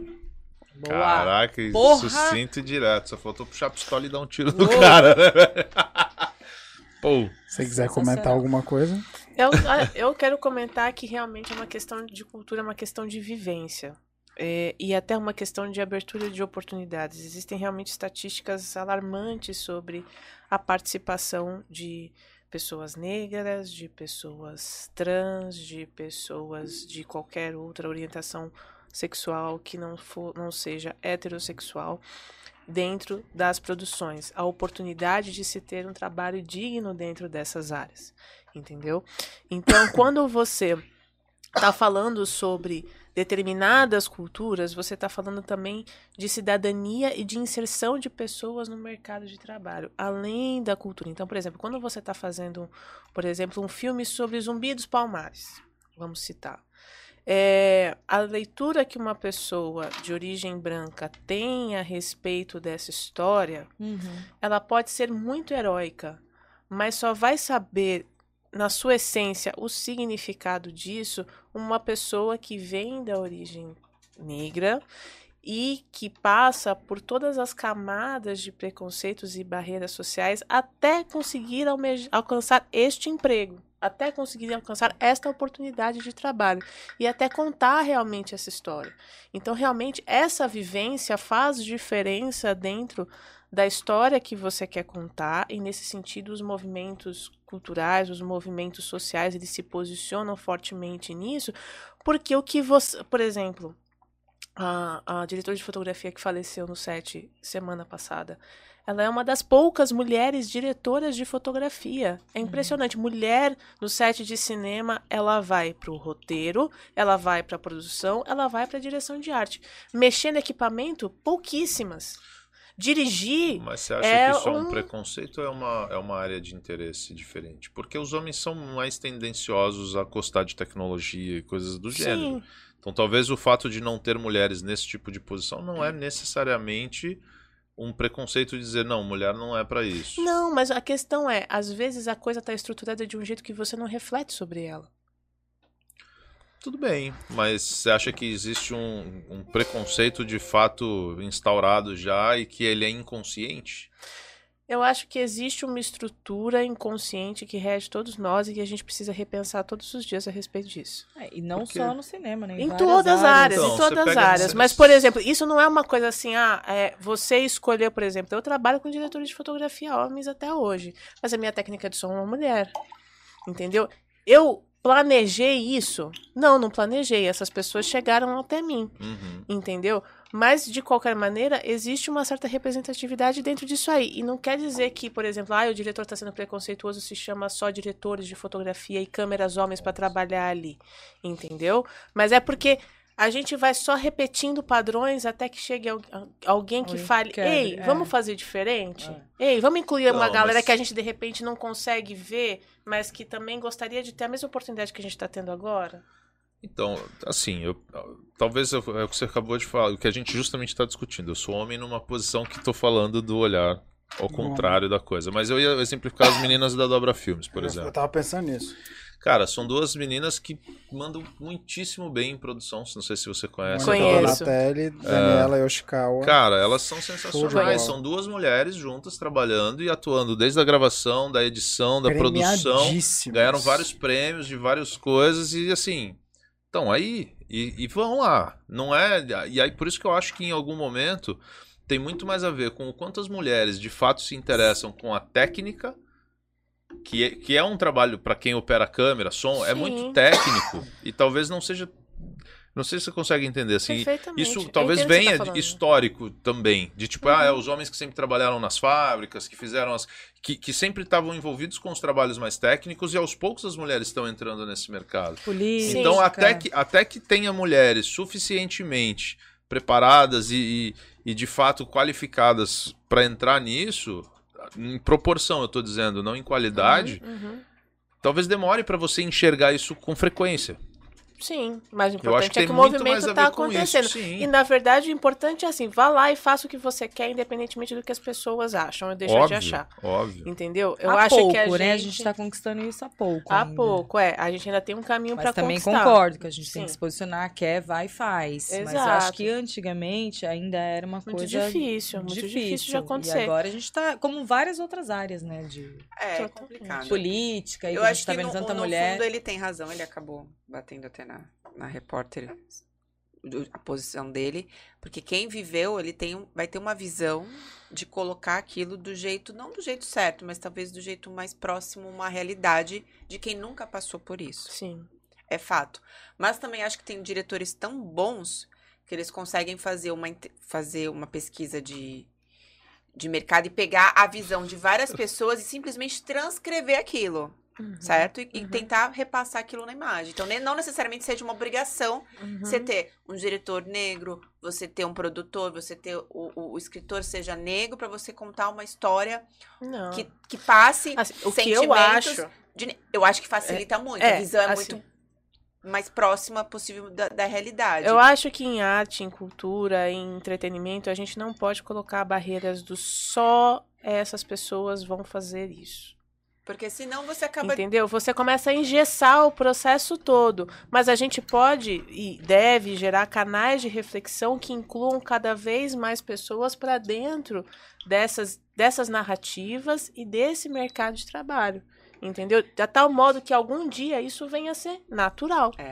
Você assistiu a Mas série vai Dan? ser- Oi? Você assistiu a série Dan Não, da Amazon? Não. É muito foda. Conheço também. não conheço. Ela fala sobre o racismo nos Estados Unidos, do lado norte de 1900 e bolinha aí. O diretor é branco. Uhum. Só que assiste a série. São 10 episódios e é chocante. Ele, ele conseguiu. É uma série que ele conta um pouquinho de terror, mas não é o. Você não, a- não, não acha que a série é muito foda pelo terror, mas ele consegue passar exatamente a imagem do preconceito do que as pessoas passavam e o, o quanto que eles tinham que ser fortes pra aguentar aquilo. Uhum. E é um diretor branco que fez. Eu acabei de consultar aqui só pra ter certeza do que era. Só que provavelmente deve ter tido uma, toda uma assessoria, toda uma pesquisa, todo um, um, um- um- uma, Um interesse. um interesse em conseguir. Mas foi. E foi eu, eu, na minha visão, Foi muito perfeito. Legal. Foi o que o Denzel Washington falou, questão de cultura. Não necessariamente você precisa ser negro ou branco pra poder. é, Ao mesmo, dirigir ao mesmo tempo, só eu fico dividido no, no seguinte ponto. Hoje em dia, por exemplo, o Oscar teve reformulações gigantescas. Agora Uhum. você tem, para poder concorrer e para poder participar da cerimônia, uma série de limitações, dentre elas, por exemplo, ter uma, uma parte do quadro ah, étnica, ou seja, uma parte negra, uma parte latina, uma parte. Você tem uma porcentagem específica. Tão- Muita Cota. gente viu isso como, pô, isso é cota e isso vai limitar, e aí você começa a ter, ah, então tá bom. Você é o quê? Você tem tantos por cento, então você é, por exemplo, Elegível, mexicana. Então tá bom. Então faz o seguinte, segura aqui o copinho, você tá aqui na produção, tá bom? E começaram a discutir essa questão, porque então, eu como eu vou contratar e vou gastar 80, 90% do meu orçamento com os, os- as estrelas aqui, eu contrato você, você entra na cota mesmo, e é o que acontece hoje em dia aqui no Brasil com grandes empresas, então tá bom, beleza, vai embora. É, começaram a discutir muito isso.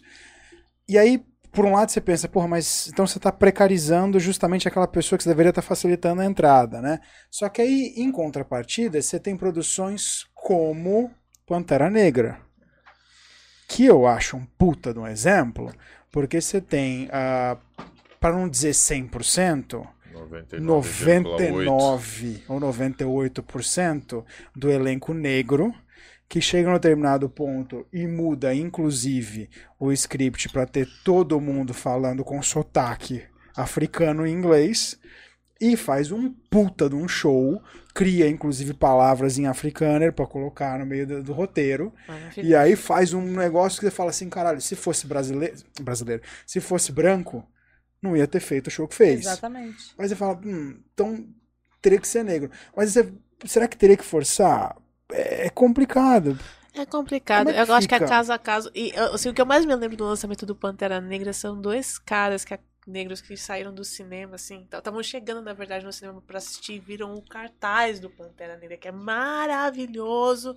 E eles olham assim, gravam um vídeo e falam assim: é assim que vocês brancos se sentem quando veem os seus cartazes? Caramba, que legal, a gente tá ali. Foda. Sabe? Então tem Olha uma questão caralho. de que irado. representação aí. Puta muito. Que você não que consegue a gente não per- negar. e que a Inclusive gente que não a gente não percebe. Exatamente. Essa colocação é agora me deu um o Jimmy tapa. Fallon, Tipo, o, o caralho, programa é um dos maiores programas da, da- dos Estados Unidos, né? O Jimmy Fallon é o Late Show, Late, Late show. se não me engano, Late Show, o Jimmy Fallon.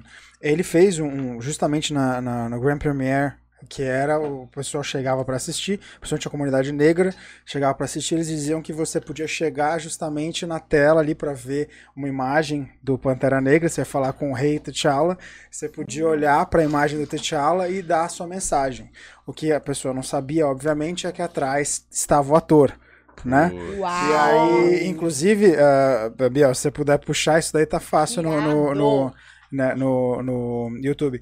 É, o que acontecia, na verdade, é que você tinha adultos, homens e mulheres, você tinha crianças e você tinha depoimentos emocionantes de homens e mulheres, inclusive falando, cara, eu nunca pude me orgulhar de chegar no cinema e me ver como um herói, sabe? E isso era fodido. Então você tinha gente ali chegando, chorando e falando com o cartaz, sem saber que ainda era E o aí o ator. cara sai. E aí, do nada, ele falava assim, obrigado. Ele aparecia no meio da plateia. E naquela época, você arrepia. vê ele já magro, porque ele já tava morrendo, né, do câncer, né?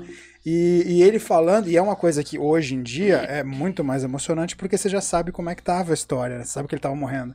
E, e logo depois, inclusive, ele aparece dando a, a, a entrevista falando, pô, e o Pantera Negra 2 e tal, ele fala, pô, eu morri, eu já morri. Que é quando aparece o filme do, no- dos Vingadores, que o personagem morre, né? Ah, E pode que todo mundo fala, e o Pantera Negra 2? Ele falou, pô, eu morri. Ele falou, não, pô, você vai voltar. Ele falou, não, eu já morri. E ele, realmente, né, ele ia morrer.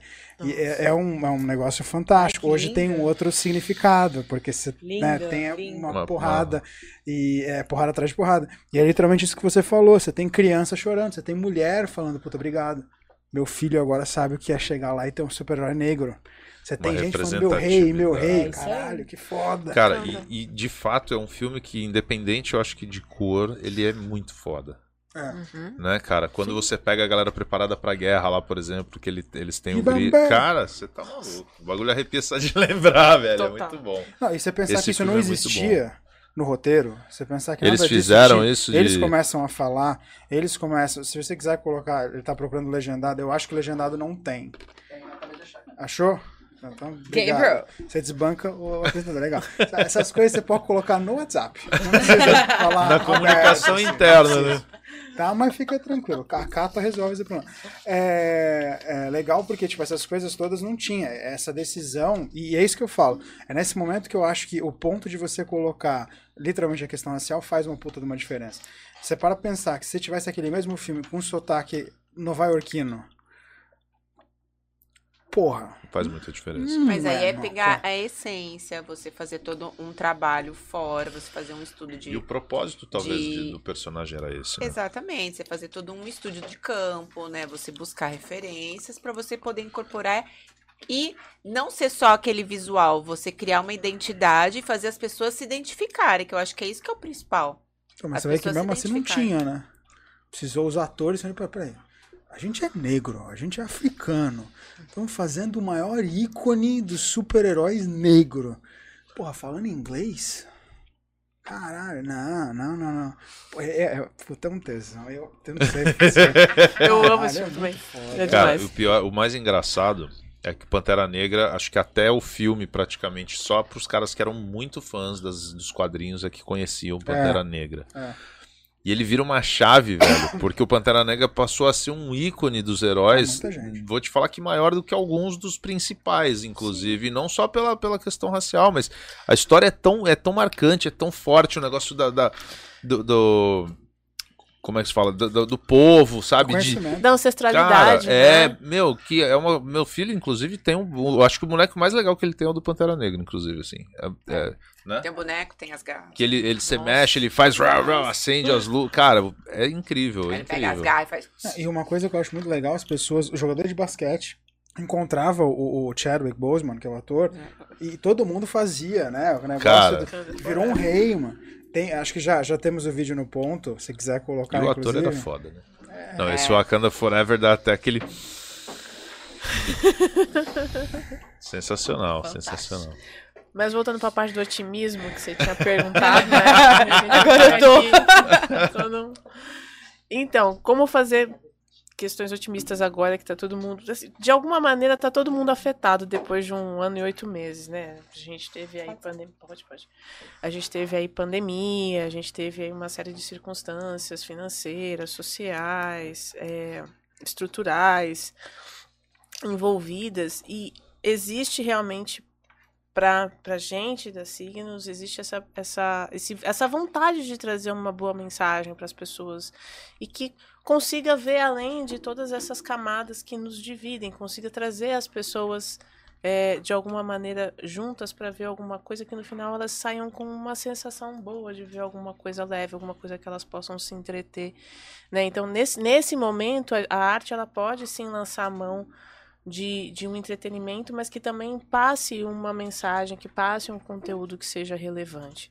Né? Então, assim, isso é uma busca, isso é uma pesquisa, né? não existe nada muito definido, mas é uma vontade, é, tipo, uma, junto com a vontade de fazer coisas novas, interessantes e que saiam dos padrões dos segmentos, é uma outra vontade mesmo, trazer realmente outras mensagens de, de positividade, porque no momento em que as pessoas estão precisando, né? As pessoas estão tão desanimadas, estão tão tristes, pessimistas, precisando de dinheiro, com dívidas, etc e tal. Precisa de um, de um alívio, né? Precisa assistir, consumir, ver alguma coisa que dê vontade de acordar no dia seguinte e vamos lá, né? Vamos Você continuar. já negou algum, alguma proposta, algum projeto? Já. Deveria ter Pode negado falar. mais do que o que eu neguei. Mas, Mas, por já... qual motivo? Porque não, não remetia ao que você.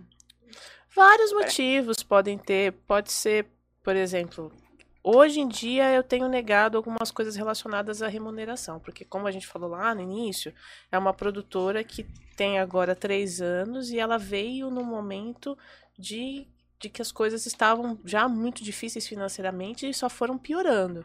Né? Então, realmente, ela precisa ter. Tem algumas propostas que a galera quer naquela chamada famosa brodagem, sabe assim? Ah, tá. Ah, tá, do- não, do- mas tirando tá, isso, né? mas, Mas, assim, mas tirando fora de negação isso. por questões. é, Mas já houve, por exemplo, negar propostas porque tem Não determinadas acreditar nas- pessoas é. ali na equipe que você fala são bons profissionais, mas eu não gostaria de trabalhar com eles novamente. Não, mas em questão de proposta, assim, um, um roteiro, um tema, alguma coisa, você fala, não, isso não, Esse Já tipo teve. Já teve, já teve. não vou abraçar isso aí. Por exemplo, depois que a gente define, depois que eu defini, a gente né, conversou e definiu que a gente ia passar esse tipo de mensagem positiva, a gente começou a negar algumas propostas que não tivessem muito dentro desse, desse universo, sabe assim? Então, coisas mais ligadas a drama, né, e que não tenha nenhum alívio cômico, né, que você consiga refletir e rir ao mesmo tempo, é, porque realmente é, um- é uma busca isso, né? E nos outros filmes também da produtora você consegue ver esse viés um pouco mais positivo, mais otimista a respeito das coisas. Então realmente a gente quer manter esse padrão daí, daí para cima. Então assim, temas muito negativos, é, e até dependendo de como seja, temas excessivamente polêmicos para o momento, também a gente procura evitar, até por uma questão da luta da Vigolias, assim, quando você é uma ou dois filmes, uma conspiração filmes, e você tem um know-how, você tem uma estrutura, enfim, você tem uma base para poder pôr o dedo em certas feridas, isso é uma coisa. Agora, quando você é um pequeno produtor, você vai ali tijolinho por tijolinho e sabe que determinadas searas talvez não sejam bom a médio ou longo prazo. Óbvio, existem produtores independentes que não querem saber e tratam de questões polêmicas. Dá chute Só no querem peito e ponto. Exato. Mas quem me conhece sabe que eu não sou assim, então também não teria como fazer Mas trabalho você nesse assina, sentido. você não assina. Não, não, não, não tenho pretensão em fazer, entendeu? Eu já neguei, Tá. por exemplo, uma pessoa muito competente já, por exemplo, me pediu pra fazer um filme sobre prostitutas e eu neguei. Legal também. É um tema legal pra caramba, mas eu neguei justamente dentro desse viés de uma proposta mais positiva da produtora. Entendeu? Então, assim, eu acho um super tema pra alguém que esteja voltado pra fazer esse tipo de filme. E aí, depend... assim, é importante que dentro de uma gama de, de áreas com, a quais, com as quais você trabalha, você defina outras coisas. Você defina temática, você defina vieses, entendeu? Porque não dá história. fazer, exato, não dá pra fazer tudo, mas é um super filme que eu gostaria de assistir. Entendeu? É, Não de faria, fazer sobre a- Imagina uma fotografia. Não, seria muito legal que fosse feito, mas assim, eu não gostaria de fazer este filme, pelo menos não agora, não sei de repente daqui a 10, 15 anos, as coisas podem mudar. Mas é uma pena, porque esse é um público não atingido, né? Sim. Por tudo. A gente falava até uma vez, teve um. um- eu sou professor, né? Ah, E tem um, professor uma vez que sugeriu um curso de idiomas para prostitutas. Fantástico. Só para vender o curso em inglês, né? Sim, Para vender sim. curso, desculpa, para vender sexo, Isso. né? Sim. Em inglês. E pra você parar pra pensar, tem lógica. Sim. Porque atende Quem muito, consome né? muito São os gringos. Porra, muita Com lógica. certeza. Ah, e ele bolou toda a ideia, e você para pensar, o curso não precisa ser longo, né? Você vai falar de. Não, desculpa. Caralho, É porque não tem pouca piada. oratória na, na, na Boa. relação. A boca na- pingando A agora, língua é cara. usada de uma outra O forma. pior é que quando eu não faço piada, sai a piada, mano. É muito O pior é que eu acho que eu fui a única que ficou séria. Mas-. É, então, tá Mas você entendeu. Não, É não. foda, porque você tem, quando você tem fama é complicado. É, o pior é que assim, o curso em específico ele tinha, tipo, ah, informações pessoais, Poucos ele módulos. tinha direções, ele tinha partes do corpo e era isso. Genial. Basicamente era isso. É inglês era uma- instrumental, digamos assim. É. já era É, ela não precisa Era- formar uma frase completa, ela só precisa direcionar. Era o Foco. I, I, I, yeah, yeah, e aí tinha a parte religiosa, Oh, que era Oh my God, Jesus e tal. Mas era uma coisa bem focada, bem My direcionada. Né? Rola. Obviamente que você tem aquelas Ensina a unidades. gemer inglês também, João. Vogais, né? Te ensina Ó, também. ó. E, e- e tem, João, e tem Como que aquelas geme inglês, unidades. João? Oh yeah. Mas assim, eu não vou falar muito, Nossa, porque depois sim. eles cortam só esse trecho, então eu tenho que falar bem rapidinho. É, Você já sabe é que esse vai pro Instagram, né? Isso João, que eu como é falei rápido. geme inglês. Oh, É. yeah. Não, e tem aquelas unidades paralelas, que tem o, tem o Oh Jesus, mas tem O aqueles God. que não são, né, católicos. E como que Ah, fala? então tem o Buda, tem uns outros, tem umas variantes. Mas essa era uma outra pegada. Mas a E gente mais comentou... forte, como que fala? Eu não vou chegar nesse ponto. É, mas o que, que a gente Não comentou para, que foi engraçado? É, eu estou em algumas comunidades de professores online. E o- um professor é, identificou a necessidade disso. Ele falou assim, cara, que legal, vou sugerir isso. E do nada, o que houve de chuva de críticas justamente por ele estar abordando esse público, fala, "Não, mas que isso? Isso é uma precarização, uma vulgarização do trabalho. Como assim? Porque a gente já conversou sobre isso uma vez, Sim, mas, pô, por que É, precarização, porque, cara? pô, você tá literalmente chegando num público, você tá fazendo um curso voltado para esse público, você tá, você vai dar aula, porque a ideia era essa, você não vai chamar o pessoal, vem todo mundo aqui, O cara queria fazer né, permuta, a vai. aula, na- Você perguntou com quantas, eu João? tento, ficar, eu tento ficar sério, mas é foda, esse programa aqui é complicado, eu preciso mudar, eu tô procurando o programa do PCD pra fazer. complicado. É, não, mas é que assim, é, e aí ele falava assim, eu não vou chamar os- as alunas pra, pra escola, então eu vou lá no, no lugar Lógico, respeitoso muito mais interessante. mas é. aí eu vou lá pra dar aula. E, e eles falavam assim, não, você tá menosprezando a profissão e tal. Cara, virou uma De qual chuva. profissão? A delas ou a A dele? delas, porque, tipo, não vou chamar todo mundo, até porque o horário delas é complicado. Não vai todo mundo na, na escola, até porque, né? É porque elas é também se difícil. sentem assim, até Elas, desconfortáveis. exatamente, é difícil pra Mas vai elas. fazer digital, né? Faz videozinho. Não, hoje em dia dá, hoje em dia dá, até porque Imagina, hoje em João. dia tem plataforma que é fácil. Hoje dia galera tem, chegando aqui assim. é fácil. Hoje em dia tem Zoom, Skype, câmera privada, tudo fácil. Aí assim, você tem várias Câmera plataformas. Você conhece? Aí, é, é, é, é muito bacana. Só que o curioso, e é isso que, por isso que eu entrei nesse ponto, é ele foi rechaçado. Porque você tá indo num ponto, você tá indo lá, dar aula lá, pra esse tipo de público. E era. Por que negar o conhecimento pras pessoas? Não, independente, gente. Os jesuítas no Brasil? Eu tenho algumas Viu, respostas. deixa eu falar. mas- E não são tão uma- bonitinhos Uma nova assim. proposta, eu acho assim.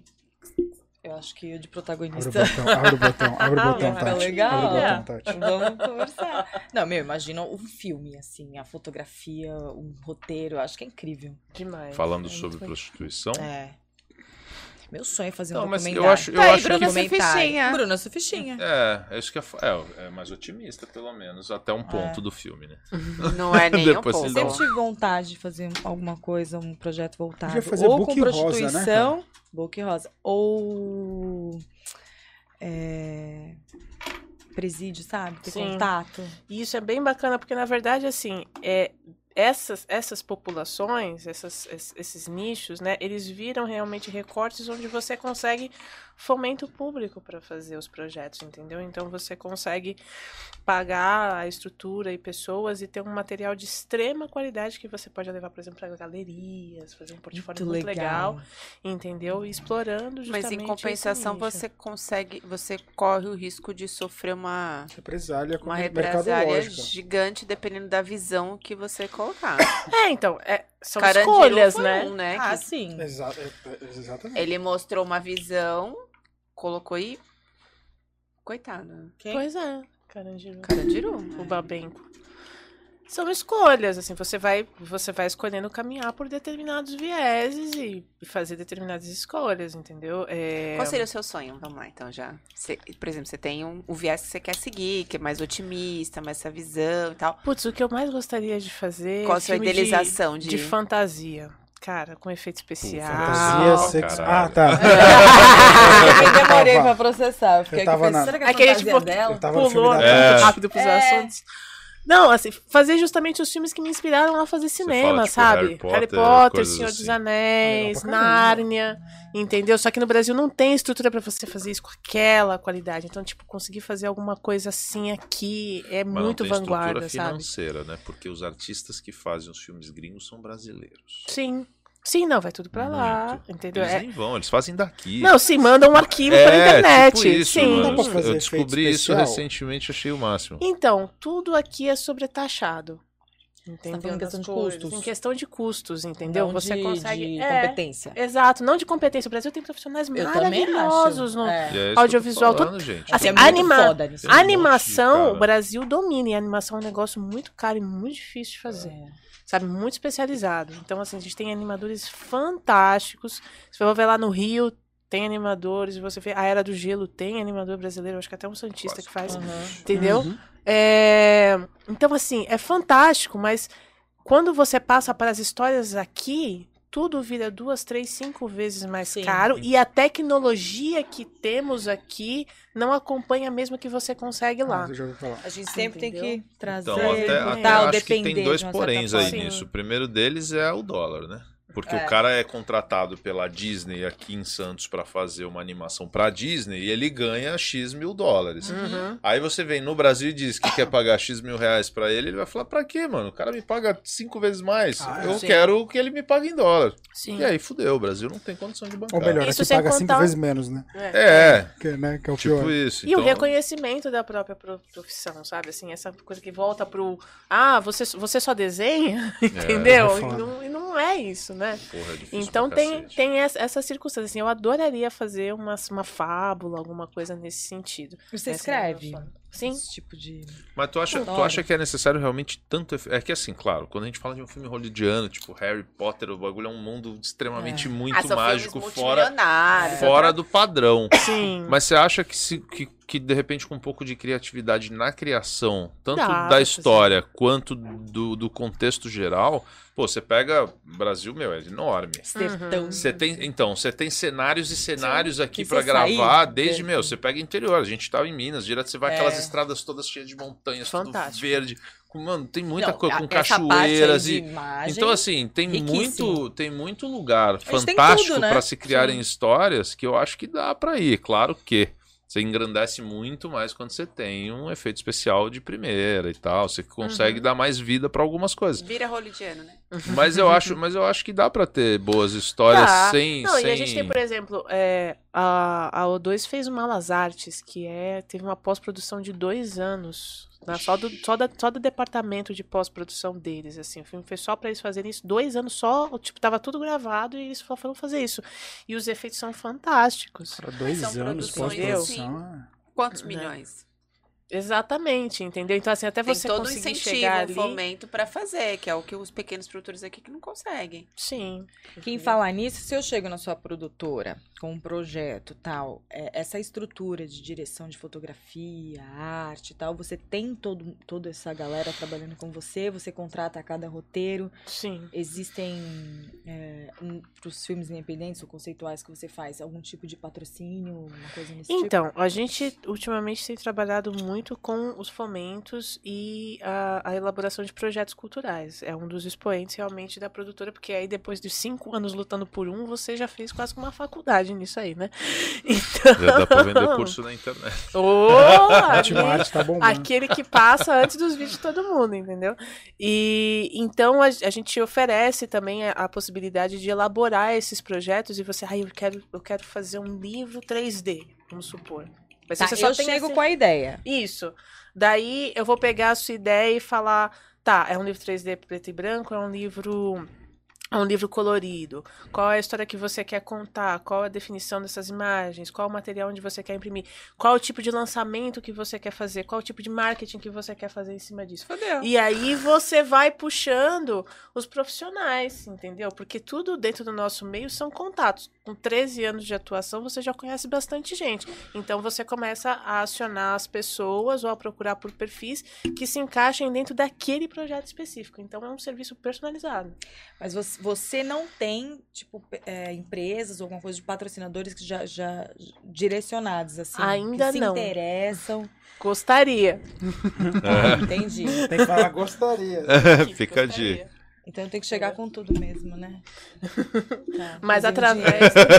Mas, por exemplo, através dos, dos incentivos culturais, a gente consegue fazer muitas coisas. Por exemplo, se você ins- inscreve, dependendo do tamanho do seu projeto, por exemplo, um festival que você queira fazer no centro histórico, você é, aprova numa lei Rouanet ou num PROAC ICMS. Você consegue uma habilitação para você entrar nas empresas e conversar com o marketing da empresa para poder captar um, um Precisa disso pra conseguir patrocínio?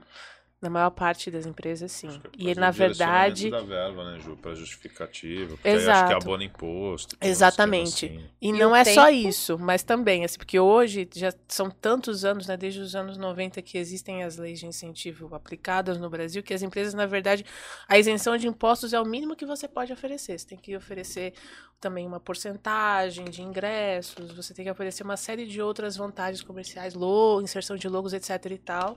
Que se reverta em alguma coisa que seja atraente. Então você realmente tem que vender o projeto duas vezes, na lei e nas empresas. Mas você consegue fazer coisas maravilhosas. Santos mesmo tem festivais feitos nesse modelo, tipo Santos Jazz, Santos Curta Rio. Santos, Santos Rio. Santos Rio, Santos Jazz, Rio. É. desculpa, enfim. Não, Tem festivais, tem festivais. Tem, tem, tem iniciativas que são feitas assim. E tem os editais também, que são concursos, entendeu? Onde você vai colocar a sua ideia, vai colocar o seu projeto, e eu acho até que são bem melhores, porque se você tem o não, você reformula o projeto a partir do que você já tem, mas se você tem o sim, você não tem essa segunda etapa para cumprir, você já recebe o valor para executar aquilo. Eu tenho esse E incentivo vamos- de Santos. vamos- vamos Ah, ser- Eu tô indo pro terceiro ano. Meu projeto agora é de. É, uma, é um por ano, né? Ano Uhum. passado foi a, as vida, a vida na rua em preto e branco. Então tive todo o contato com alguns moradores de rua, fiquei lá, vivenciei, fotografei e tal. E aí eu ofereci a exposição em preto e branco. Esse ano é religião. Que legal! É, eu participo, o Maravilha. Santos dá esse apoio aí. Agradeço. Obrigada. É, a, a Motirô foi feita a partir do primeiro edital de São Vicente. Primeiro da história da cidade. Entendeu? Já Então, puxa o Já gancho. que, você, eu ia falar, já que você chegou, tava segurando aqui justamente para trazer esse ponto. É, Motirô, para quem ainda não sabe, já está inclusive no canal. Para quem não conhece, o canal é os Signos Possíveis, está no YouTube. É uma websérie que fala sobre a dança e a cidade. Hoje já tem cinco episódios disponíveis. Sim. Ah, fala um pouquinho do que é, qual é a ideia do Motirô e quantos episódios são. São seis, o último entra essa semana. E qual que é a ideia? A ideia é falar justamente sobre um pouco de tudo isso que a gente falou aqui, sobre otimismo e que a gente pode fazer coisas incríveis juntos, no caso específico dentro da dança. E a partir disso a gente vai puxando as histórias de alguns personagens da dança de São Vicente. Né? Motirô, para quem não sabe, é uma palavra em tupi guarani que quer dizer mutirão. Então realmente tem essa ideia da gente fazer junto. E enfim, a pandemia inviabilizou uma série de coisas dentro desse conceito que nós iríamos fazer, mas basicamente a gente conseguiu, apesar de tudo, simplificar bastante o projeto e fazer com que a gente, quem assiste, conheça os lugares, reconheça os lugares que já conhece, os pontos turísticos de São Vicente, mas por um viés que ainda de repente não viu e conheça outros pontos da cidade, da arquitetura, da, da, da, questão urbana da cidade e como elas se relacionam com cada um dos personagens de cada episódio, junto com a criação de uma coreografia única que junta estilos que são muito diferentes. Então, assim, no primeiro episódio a gente tem dança havaiana, balé. No segundo episódio, terceiro episódio, quadrilha junina. Ah, é verdade. Legal. Que muito pouca gente na região sabe, infelizmente, assim, dentro da cultura, mas. São Vicente tinha campeonato de quadrilha. Totalmente. As dez maiores quadrilhas profissionais da, do estado de São Paulo estão em São Vicente. Era lindo. É um expoente, entendeu? Eu cheguei a ver muito. E é meu, uma festa, um show. É muito legal. Super produzido, Totalmente. gente. tá bem ali com Campina Grande. Hip hop. Dança havaiana, balé. Quadrilha, quadrilha hip hop. Hip hop e danças étnicas. E a sexta é segredo? Não pode contar ainda. A sexta é a coreografia final, que é a junção de todas essas. Que irado, imaginei. Que imagina. Não, eu imaginei que ela pudesse fe- fechar a série com. com to... O que, que é, gente? Que legal. Ninguém tá levando muito a sério. É, que ela fosse juntar todos os ritmos e fazer um. E, e como é que você selecionou? Porque, pelo que eu tô vendo aqui, são estilos muito específicos. Por exemplo, dança havaiana, confesso que eu nunca imaginaria. Primeiro, que tivesse alguém. Segundo, em São Vicente. Não menosprezando São Vicente, óbvio, mas pra mim, dança havaiana, desculpa, eu nunca ia imaginar. E eu tô vendo aqui o nome da, da, da, da atleta. Da vou chamar de atleta, né? Porque não é só dançarina, né? É uma bailarina e faz muito mais coisa. Uhum. É, é a Renata Lopes. Exato. É, como é que você acha Essas alguém. Porra, pô, desculpa, dança havaiana, se fosse em Waikiki, eu entendia. Agora, em São Vicente, eu acho complicado. Como é que você É que você achou? não sabe, o Waikiki traduzido é São Vicente. Ah! Eu achava que era Campo Grande, desculpa, irmão. Beleza, mas explica então, fala com o Caio, vai lá. Então, no caso específico da Renata, eu fui aluna dela de outra dança muito sui generis também, que é dança indiana. Ela também só gosta de coisas difíceis. Porra, mas você também? Excêntrica. Escolha, né? O que, que tem pra fazer aí, né? Não, tem balé, tem jazz, tem dança indiana. Esse, esse é bom. É. É isso aí. É, as minhas escolhas de vida são essas. por acaso? Indiana, né, gente? Então, Sim, é justamente isso. Ah. E ela também é também. Ah, Não. então. E, e aí, assim, quando, eu- quando eu tive aula com ela de dança indiana, aí você vai conhecendo o universo que é Renata Lopes, né? Porque aí ela tem lá ela- a, a, vivência dela em dança havaiana, ela também dá aula de, de um estilo chamado Tribal Fusion. E ela basicamente começou a dançar em alguma coisa, por exemplo, hoje você fala dança havaiana em São Vicente, existe esse estranhamento, mas se você fosse lá pro fim dos anos 80, início dos 90, isso, e, e lembrasse dos Mares do Sul, a festa do século Sim. que acontecia, cê- ela era uma delas, entendeu? Ela começou ali nos Mares do Sul. Então a gente resgata através A da história, história de dela a história a Tati de tá São se achando. Moana. Né? é Só eu não sabia. viu? Tá, até parece. Mares do Sul era fácil reconhecida nacionalmente. Exatamente. É, E- olha isso. Você ouvi falar de falar de quadrilha Vicente? fofinho. Quadrilha já, acho que a gente não tá falando da mesma.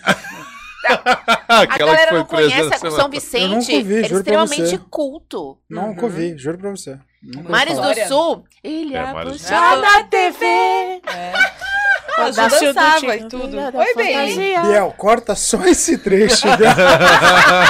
Por favor, eu nunca te pedi nada. Ju- corta e enquadra no Gela Instagram. Por favor, irmão. Gente, fazia fila pra pegar convite pro Mares Não, era, era um marco. Não, foi Era, marco. era um marco Onde é que era nacional. isso? Foi transmitido na. TV. Porchá. Só vinha milionária, a galera tá descia entendendo. de helicóptero. Gringo. Gringo qu- quando pra que a gente tá falando? Só pra eu entender. assim. É, Quando 90, chegou as caravelas. 20, 80.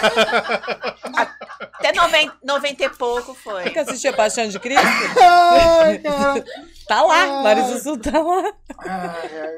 Não, porque eu não lembro disso, é brincadeira. Meu, Não, meus mas é- pais, eu não sei se lembram disso. Quantos anos você tem? Devem lembrar. Não, aparentemente não bastante. Vinha chacrete, vinha modelo, assim.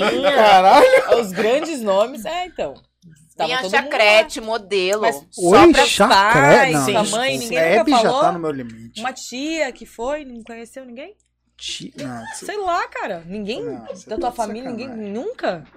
Então, teve, Eles tá?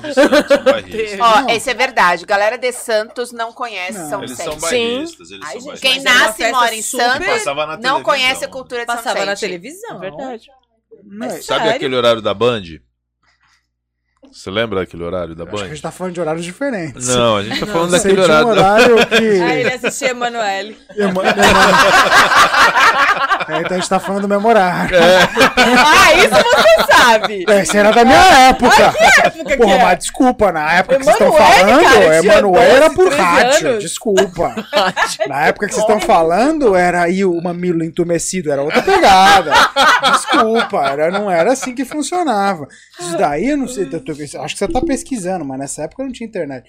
Eu não sei como é que funcionava. Eu nunca ouvi falar disso. Gente, Mas você eu- é... Desculpa, juro pra você, eu não tô zoando, eu nunca ouvi Muitas falar. modelos, muitas. Mas era Não, era um glamour, e era um momento do ano, assim, era uma semana antes do vê. carnaval. É, é, A antecedia carnaval o já existia. carnaval. A legal. Xuxa veio pro Mares do Sul. Xuxa. Xuxa. Não, eu entendi, mas tudo bem.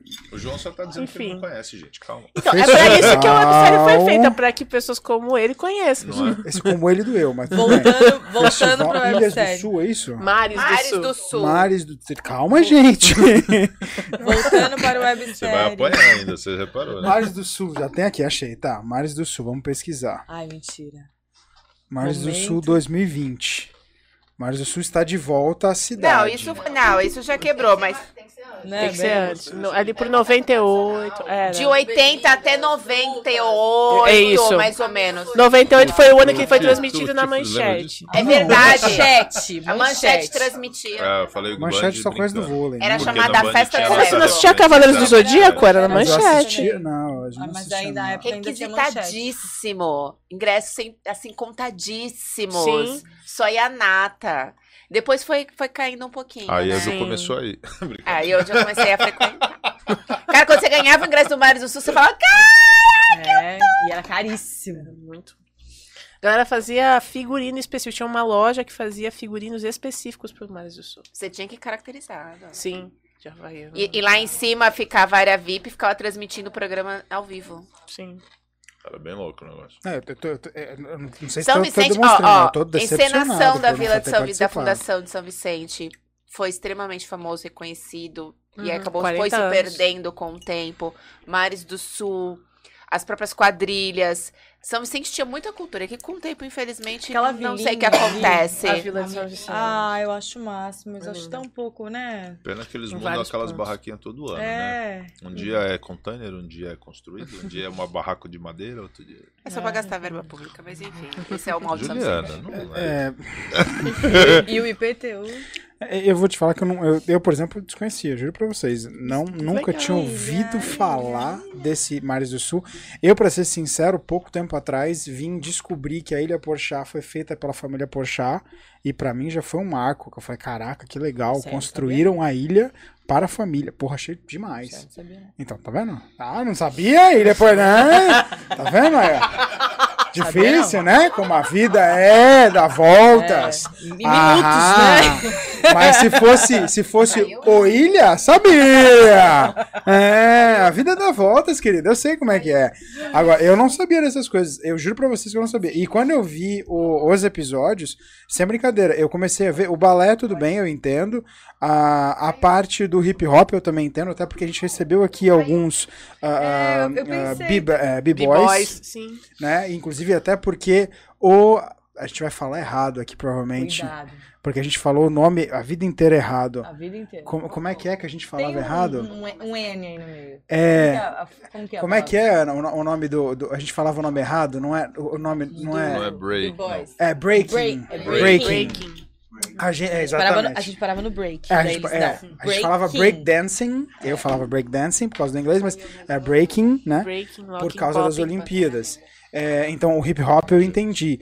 Agora, danças étnicas, nunca imaginei. É, Quadrilha junina, também nunca imaginei. Agora, dança havaiana pra mim foi uau. Eu achei isso demais. Não, e assim, a Renata, ela, ela é tão sui generis, tão sui generis que tem estilos dentro da dança havaiana que só ela ensina no Brasil. Porra, que foda. Uou. Entendeu? Então, assim, foi um dos, dos episódios mais, mais vistos que a galera mais gostou. E a gente falou, yes, colocamos primeiro. É, porque realmente a gente conseguiu passar essa diversidade de- dela e das vivências, entendeu? E, e foi muito engraçado, porque assim, ela é de São Vicente, ela começou nos Mares do Sul, mas a, a jornada profissional dela foi levando ela mais para Santos e Praia Grande. E aí certas coisas vão acontecendo no meio do caminho do, desse processo de você lançar a websérie em episódios. No final, tem um espaço em São Vicente que chamou ela para dar aulas lá. E ela Que voltou para a cidade. Que legal. Então, assim, Durante a semana, a gente trabalha cada um dos estilos é, durante a semana no Instagram, no Facebook e no YouTube, né? A, a websérie ela tem essa proposta de ser multiplataforma. Então, se você curte mais YouTube, você assiste no YouTube. Se você curte mais Instagram, você assiste no Instagram e acaba sabendo até de mais detalhes com a produção de conteúdo que a gente faz. E se você gosta ainda do Facebook, você vai lá e assiste no Face também. Entendeu? E daí é, a gente começa a semana falando, por exemplo, é, o que o Havaí e São Vicente tem em comum. O que é São Vicente e Campina Grande tem Legal. em comum. Legal. E daí a gente vai. A gente, no, no, no- no episódio de terça-feira, né? No, no vídeo de terça-feira, a gente faz uma espécie de tutorial da dança. Então a gente pediu para todos esses personagens fazerem uma coreografia com os passos mais básicos, assim, para você fazer a pessoa reconhecer, assim, quando ela olhar uma pessoa dançando dança havaiana e falar assim, ah, isso é dança havaiana. Né? Então é como se fosse um tutorial. Ah, isso é balé, isso é quadrilha junina. Então ela tá fazendo os movimentos e a gente coloca os nomes dos passos. Hum. E no caso da, dana- da dança havaiana especificamente, ela conta uma história. Então Oh, ela fala legal. bem-vindo a esse espaço com as árvores, o mar e tudo mais. Isso durante a dança, por isso, Isso, que tem exato. aqueles movimentos. Exato, e cada movimento tem um significado que ela explica nos episódios. E aí, às quintas-feiras, a gente lança o episódio em si, com ainda fazendo gancho com essa coreografia e com espaços de São Vicente que tenham a ver com a história daquele personagem. Então, nesse episódio, a gente mostra muitas cenas da Ilha Porchá, do, do Monumento do Mirante, do Niemeyer, é, da Biquinha, né, da, da Ponte Pêncio, mas não vista a Ponte Pêncio de fora, a Ponte Pêncio de dentro dela, mesmo de você passando por dentro da Ponte Pêncio que também ajuda você a entrar na, na cidade mesmo, Sim. na questão urbana da cidade e sentir a, a, arquitetura, sentir a atmosfera, a ambiência daquele lugar que é São Vicente, entendeu? Daí a gente, é, dentro do episódio, a gente começa a mostrar esse ensaio. Então, todos os episódios têm um trecho desse ensaio que vai levar para essa coreografia do sexto episódio que foi esse essa coreografia final foi feita com as alunas de cada um dos professores. E aí esses alunos falam quanto essas pessoas foram importantes na vida delas, seja por um encaminhamento é, para dançar e para gostar da dança, mas também por um encaminhamento social, por um encaminhamento de relação mesmo entre as pessoas, sabe? Dessa, dessa potência que é a dança conectando as pessoas naturalmente. E daí a gente vai realmente para a história daquela, daquele personagem, daquela, daquela pessoa que a gente está procurando retratar. Quantas pessoas envolvidas na produção? Um então, umas assim 10, 15 pessoas, mais ou menos. E vocês gravaram tudo isso na pandemia? Ai, sim. Nossa, imagino. Quanto tempo levou? Quase dois anos. É, Era para durar 10 meses. Caramba. Caramba.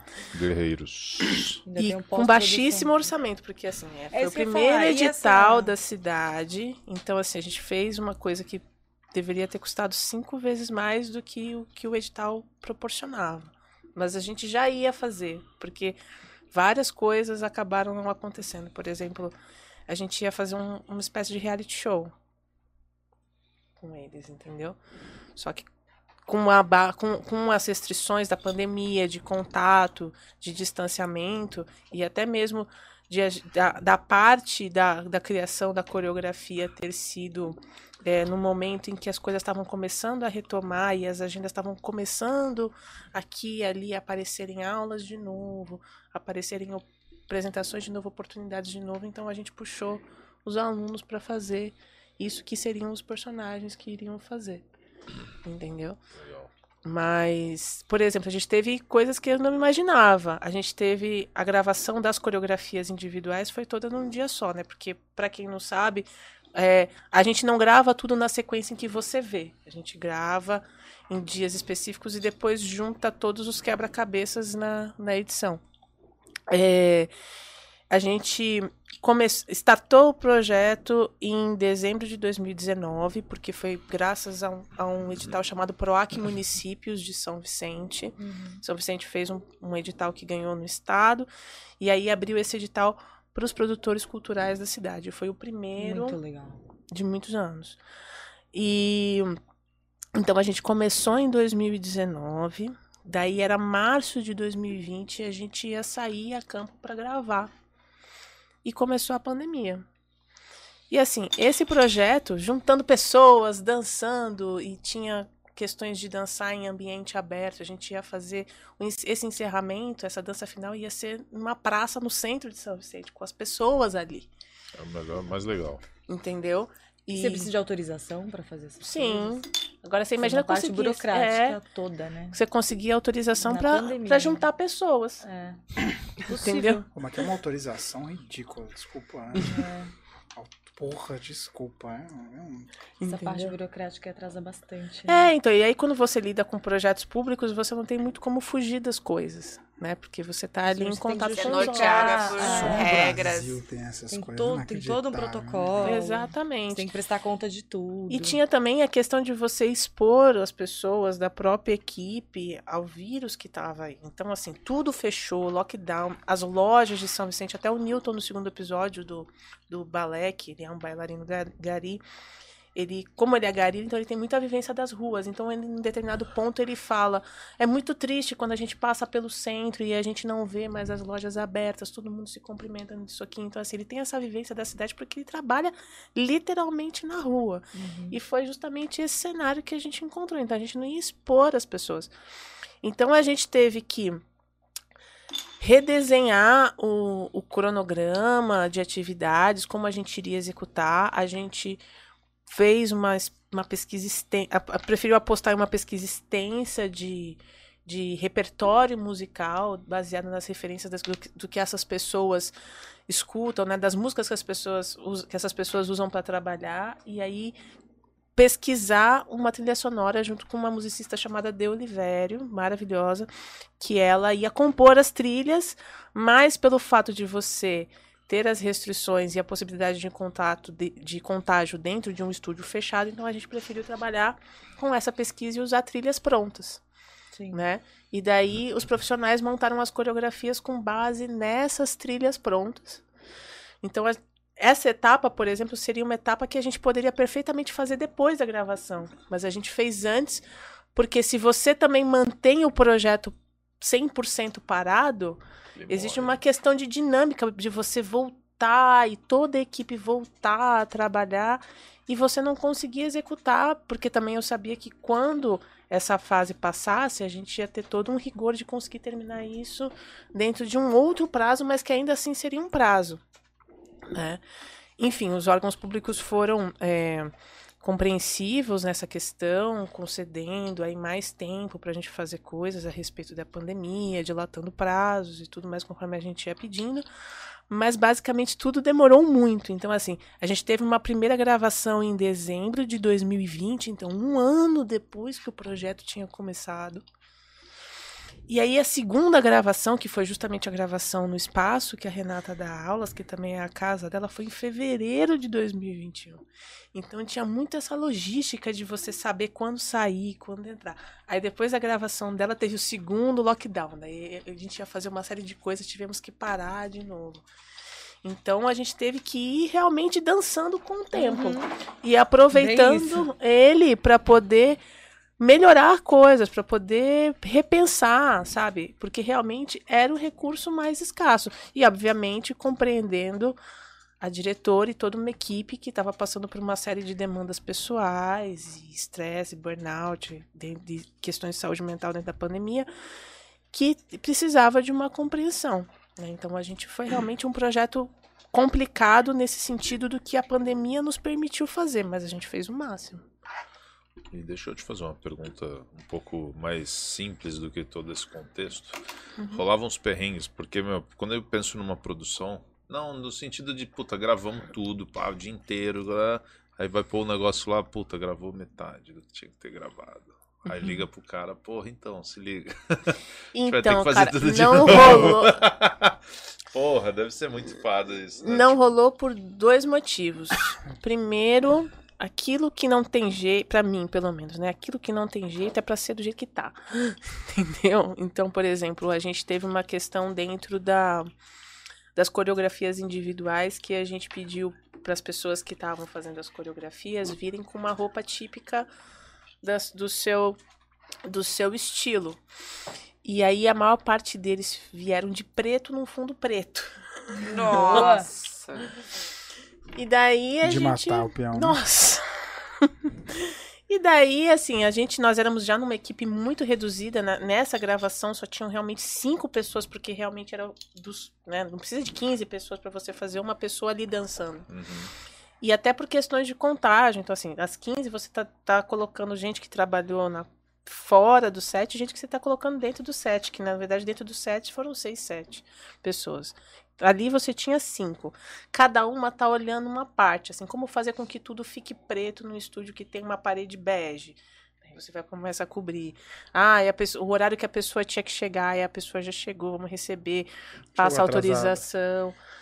É. Em alguns casos, outros casos também foi a gente logo no início da diária, né? Em questões de logísticas de pegar todo mundo, enfim. Pra poder estar tá junto no set, eu gosto muito disso, assim, não eu busco todo mundo e tá todo mundo junto lá para trabalhar, assim. É... Então a gente teve essas questões, cada um de nós olhando essas coisas, assim, autorizações, é, dentro das produções feitas nessa época, tem uma, teve uma questão dos próprios protocolos de saúde, então você tem um questionário para aplicar, termos que a pessoa tem que assinar, tem que, assinar, que ela está consciente, né, das, das questões de das questões sanitárias, tudo mais, assim como a gente também, de responsabilidades de cada um, tanto da equipe quanto dos participantes. Então, assim, você tem todas essas questões. E só depois que a gente gravou, a gente foi ver que tava muita gente de preto lá. Então, a gente acabou deixando isso e, e, apostando que isso não ia afetar tanto na, no modo como as pessoas iam ver é. e entender essas coreografias no, no último estágio. A gente gostaria que fosse diferente, a gente gostaria. Mas basicamente a resposta que todo mundo teve desses tutoriais, desse, dessa, dessa parte em si, foi que adorou saber os nomes dos movimentos, como dança, como não dança, e no final isso é o mais importante. Agora, assim, a gente teve, por exemplo, é, a gente fez filmagens por muitos locais de São Vicente, e dentre eles a gente filmou, da, da mesma maneira que a gente passou a Ponte Pêncil, a gente também queria passar a Ponte dos Barreiros né? São Vicente hum. tem uma questão com pontes que bem eu nunca na hora, vi. né? Você escolheu bem o momento certo. Né? E tem assim, a Ponte Pêncil é uma ponte glamurosa que fica num lugar super privilegiado da cidade, cartão postal, referência e identidade. Já a Ponte dos, a ponte Barreiros. dos Barreiros é um lugar que quase caiu, que as pessoas uhum. tinham que atravessar em pé, que mesmo tendo uma reforma ainda não é um ideal de ponte, etc e tal. E a gente queria colocar realmente em algum episódio as duas pontes, uma um take da Ponte Pense e outro da Ponte dos Barreiros, sabe? E aí eu fui olhar no bruto e a gente fez imagens muito legais do carro passando também com a câmera na Ponte dos Barreiros, estava chovendo, aí o câmera, o Ariel, ele filmou, assim, pôs a câmera pro lado de fora do vidro e filmou a Quem gente filmou? passando. Ariel Quintela e Rodrigo Montaldi, são os diretores de fotografia. E eles fazem uma direção de fotografia colaborativa, ou seja, não tem diretor e câmera, os dois fazem os dois juntos. Fazem juntos. E, e ele passou e filmou isso e cadê no bruto? Não achei mais. Entendeu? Só que assim, um projeto extremamente enxuto para fazer essa gama de coisas, a gente não tinha mais orçamento para voltar lá. Fica pra próxima. Vocês fizeram até tomada aérea. Eu vi que tem num, num dos episódios. Fizemos. Eu não sei, se eu não me engano, é o da Carla Riesco. Tem uma tomada aérea de São Vicente maravilhosa. Tem. Acho que todos os episódios têm tomadas aéreas drone. com drone. É. Sim. E a gente quis isso mesmo pra gente poder ver a, a, a arquitetura da cidade, pra gente poder ver o traçado urbano da cidade. É, um dos. Assim, é, fiz parte de vários vários grupos, assim, um dos, uma das vivências mais interessantes que eu fiz foi com um arquiteto cenógrafo chamado Orlando Faia.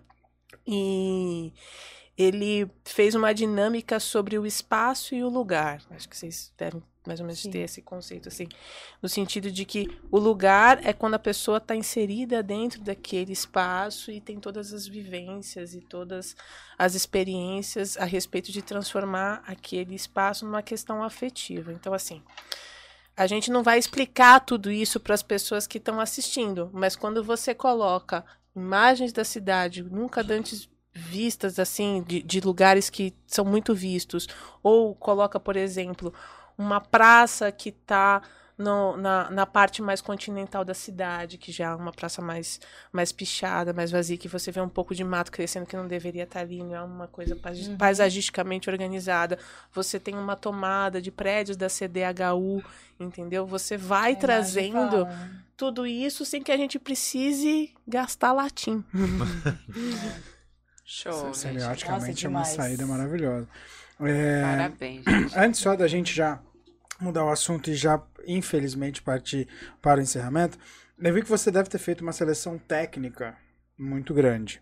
Uh, principalmente de dança. A gente recebeu um vídeo aqui na produção uh, de também um, um, uma questão técnica. E aí eu queria saber, eu acho que o, o, o... eu queria saber se ele entraria talvez no episódio 7 ah, é, até Ai, porque o 7, eu, eu, não sei eu vou se até o banheiro sabe, só um minutinho. Cabalisticamente, o 7 é o número aqui, do mestre. Ah, Ou seja, mestre arquiteto. Ele é ele. É ele. Eu não sei quem. Mas é, se você. é, Obviamente que a gente vai soltar esse vídeo no mudo. Só pra explicar pra quem tá nos assistindo. É, a gente soltou o vídeo agora há pouco, faz uns 30 minutos, do Pantera Negra. Acontece que, pra nossa surpresa, O um dos YouTube. espectadores era o Jimmy Fallon. Ele não só gosta tanto do Perdendo Likes, como ele tirou o like dele e também o nosso vídeo. Então ele derrubou o nosso vídeo durante a nossa apresentação. Então por isso, como vocês vão poder assistir, iriam poder também curtir a música, agora vocês vão ficar só com um rebolado pra lá de sensual de um dançarino latino lover. Por favor, avaliação, e com uma avaliação técnica. Coloca esse Não, detalhe, bum, pera, pera, pera, pera. Pera aí. Pera aí. Madeleine, cá. preste Foca- atenção. Foca na Ju, por favor. Lógico. Perceba que eu nem falei de quem é ainda. Eu já sei, eu já sei. gente quer um feedback Biel. real. Coloca o nádega pra lá, nádega pra cá, Biel. Coloca. A Ju já botou até o Meu Jesus. Olha isso. Olha o gingado. O que você acha, Madeleine? Olha que braço. Olha que, olha que glúteo. Nossa. né? Ó. Olha ritmo. Que isso. Que, Aê, passou a que mão homem, agora, hein? que homem, olha isso. Essa nuca eriçada. Rapaz, isso daí faz um sucesso. Ó, não sou eu, fala sério. Agora eu. Enquanto tava de costas, ninguém reconhece. Não sou eu. Mas aí virou de Ó a mão frente. descer. A mão da ajuda. Olha, olha. Juliana, Eita! segura essa mão. Cuspe Ó a mão dele descendo também. Olha. Não, senhora, eu sou um homem de Cuspe respeito. de na lombar ali, né? Aí não foi cuspida, foi uma ejaculada. Terceiro filho tá vindo. Terceiro filho é Nossa caminho. senhora. Que Aí vem a. Niugo. Aí vem o terceiro. Entraria no sétimo episódio isso daí? O que, que você acha? né? Olha, Fazer um especial. Olha. Até um gole ali Eu não no... sei se você conhece. Esse daí é El Tango del Amor sim, por de la supuesto. Biquinha. É, esse daí é um novo. Vocês querem comentar, gente? Não querem? Comentar. Entraria no Motiro Challenge, na verdade. Puta que da hora, eles vão. Eles vão. Eles vão, a gente filma. Eles vão. Não, filma? A gente filma. Por favor! A gente filma, não filma? Não sei, eu tô É boiando um no assunto. fenômeno. Motirô Cha- Explica o Motirô Challenge pra quem não acompanhou. O Motiro Challenge é, tem lá a música de cada um dos episódios e você faz a sua coreografia. E e Ju no Ah, meio da entendeu. praça. E aí tem que ser em público, tipo. Não, só mandar e a gente possa. Pode ser no não, quarto. Mas podia fazer um plano sequência com todo mundo dançando junto. Ah, não, a gente Oh. já vai Do criar Perdendo uma, Likes, toda então. uma Aí cena. ia ser A gente incrível. vai criar toda uma cena, gravar isso Aí e manda pra você. vai. Bora. É que Bora. começa. Aí o que, que Então, eu acho vamos, legal? vamos relembrar o forró. Você podia Opa, colocar encoxada. dança havaiana, você podia vestidos. colocar dança étnica, balé, é, Quadrilha quadrilha junina, hip hop. Eu esqueci alguém? Não, Não, eu esqueci. tá tudo- Aí você podia colocar bem no centro, numa posição de destaque, de preferência num púlpito, os dois. Sim. Dançando Né? o quê? Alguma coisa. La, tango del amor, de la biquinha. É, sim. Podia colocar, eu Pelo acho. amor de lá, biquinha. Biquinha. É, Não, é um biquinha. estilo muito específico, né? Aqueles peitinhos de morango. Gente, meu botox tá indo embora. De Para. morango, dançando. E tomando um açaí. É isso. nossa, Leite isso. condensado. eu vi isso daí no National Geographic O leite também. era é- Maravilhoso. sempre escolhe ali. É, a gente tem algum- alguns pedidos aqui também. É curioso, né? É, dois pesos, duas medidas, né? Você comentou da dificuldade de fazer gravação no Brasil, né? É, a gente recebeu aqui até um comentário do da uma menção do Sylvester Stallone. Sylvester Stallone que gravou Os Mercenários ah, e durante a Comic Con 2010 ele mencionou até o seguinte: é, gravar no Brasil foi muito bom. Olha que curioso. Ah, pois pudemos matar pessoas, explodir tudo e eles, os brasileiros, dizem obrigado. Ah, obrigado, obrigado. Ah, toma aqui, leve um macaco, disse ele, imitando a voz de uma pessoa simplória. Ah, o curioso é que, assim, parece que aquele estigma de que, ah, é estrangeiro, então para estrangeiro tudo pode, ou tem dinheiro, ou é estrangeiro e tem dinheiro, então fica à vontade, quebra, faz. Agora, se é brasileiro e não tem toda essa fama e dinheiro, aí, calma, preenche um termo, manda pra junta. Manda em três vias. É, exatamente. tem, tem um dois pesos, duas medidas que vocês sofrem que Stallone não sofre. Totalmente. Kirana foi embora com um mico leão dourado. Ó. Tráfico de animais ainda, hein? Por um instante eu achei que o Stallone tava falando no nosso chat. Eu Tomei um susto no começo. Depois do Jimmy Fallon. Fiquei aqui assim, ó. Falei, É, quê? depois que o Jimmy Fallon Demorou. derrubou nosso vídeo. Demorei pra entender, viu, João? Tati Escorri no Faria, senhoras e senhores. Com você, Tati Faria. Eu um susto. O que tá acontecendo? Pior é que é bom que você- vocês estão acompanhando e não estão vendo, mas a gente aqui que tem posicionamento de câmera, eu tô falando com a convidada, mas tô vendo a cara, a cara da Tati aqui, assim, ó. A Tati tá. Interrogação, como assim? Stallone? Stallone no nosso chat. Não acredito. Não é possível. No nosso chat. Não é possível. Não, não é no nosso chat, Tati. Pra mim Mas- não apareceu. Mas, apare- mas recebi isso aqui, inclusive. Ah, e, inclusive, a gente recebeu aqui um pedido de indicação sua. Ah, pede para ela indicar três indicações de produções nacionais pra gente. Aí, se você puder falar mainstream e off-stream, acho que seria legal, até para poder favorecer os produtores locais também. Total. Bom, de produção local, por exemplo, a gente tem filmes rodados na cidade como Queru, que lançou o Instituto Queru aqui na cidade, formou uma série de, de profissionais de, de audiovisual que são mega bem-sucedidos. É, a gente tem. É, a maior parte das produções são do Queru, mas a gente tem muitas outras produções que eu não me lembro o nome agora, mas que são documentários, né? Assim, a, a nossa região ela ainda não tem um longa de ficção, né? Mas a gente tem é, longas documentais muito bons que podem ser assistidos. É, um longa, por exemplo, fora do mainstream que a gente conseguiria citar aí como referência, eu já falei, né? Que foi o A Via Láctea, de 2008. A gente tem um- os longas de mainstream que são conhecidos por todos, como o Se Eu Fosse Você, por exemplo, é, que é uma das maiores bilheterias, Minha Mãe é uma Peça, enfim, todos esses que são super Sim. citados.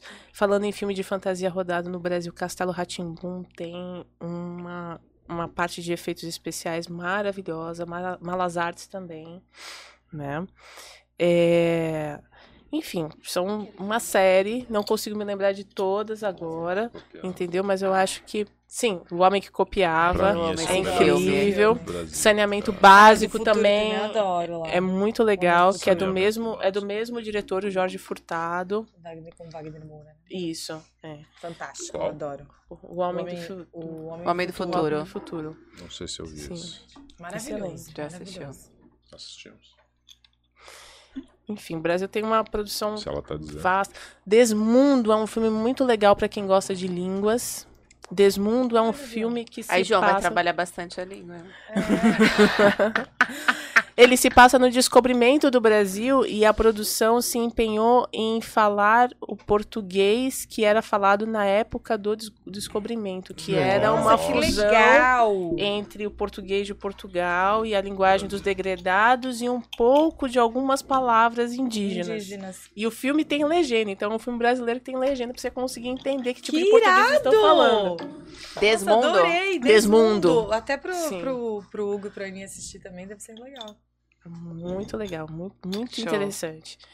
É, enfim, tem infinidade aí, gente. E Fada Bela.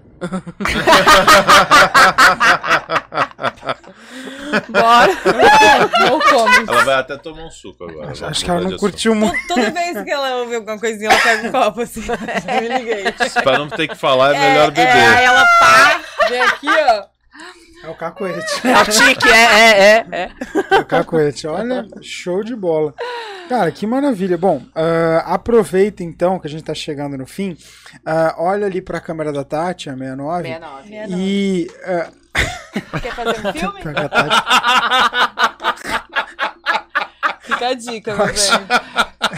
Cara, a Tati é a maior marqueteira e lobista que tem, né? Fantástico, para. Vem de qualquer coisa. Inclusive o nome do filme já tá aí, câmera 69. Ó, puta nome, hein? Câmera 69. Puta nome, né? Caio, porra. Literalmente.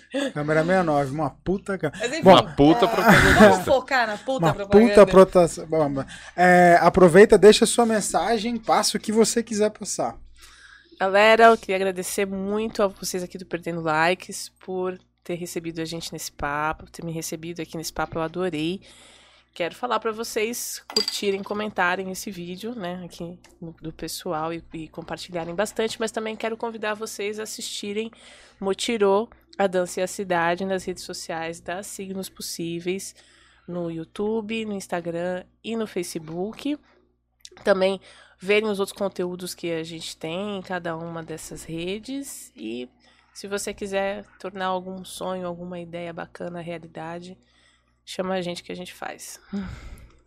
Olha só. Eu quero escrever. Gente, um ela fala num tom de voz assim. Sedutor, né? Envolvente. Ela é muito Mulher discutir contigo deve ser um problema. Uhum. Ela levanta o tom de voz. Ali, ó, ó, ó, ó fora das câmeras. Ah, pouquíssimo. É, é muito difícil, nunca vi. A gente é amigo, Nosso né? amigo. Você Mas é tem. amigo dela, né? Não, mas não Tem só um lado- você, mas você nunca viu ela no set. Ô, filho Você é geminiana. Sim. Um dia do bem, se O pegar errado, Nossa, virada. pelo amor de Deus, acorda com o pé esquerdo. Ah, mas não, coisa Mas Tem ela deve, ser daquela também. que xinga assim. Ai, seu filho da. Não. Não. Nossa, a voz aumenta de um jeito que nem eu me reconheço. É impressionante. Ah, é um outro, é um médico monstro. É, assim, em outro- Yang ali, filha. Ah, Aí já teve aqueles altos desabafos, sabe? Aham. Ai, preciso desabafar. E aí vai. Vida, que, que esse tom Aqui- sedutor. aquilo É. tá é muito- difícil ver esse outro de nos lado. tons de cinza, assim. Ai, Ela mantém uma neutralidade de assim do começo ao Assim, não. fim. Ai, não quero mais. Cansei de você. Bobo. Chato. Não quero. Larga a mão. Tira a boca. Não lambe. Não. não Gemendo em inglês. mais. Aí fudeu. Aí não vou mais. Oh my God. ah, essa eu quero que corte. É, Tati, aproveita, Tati. Dá o seu recado.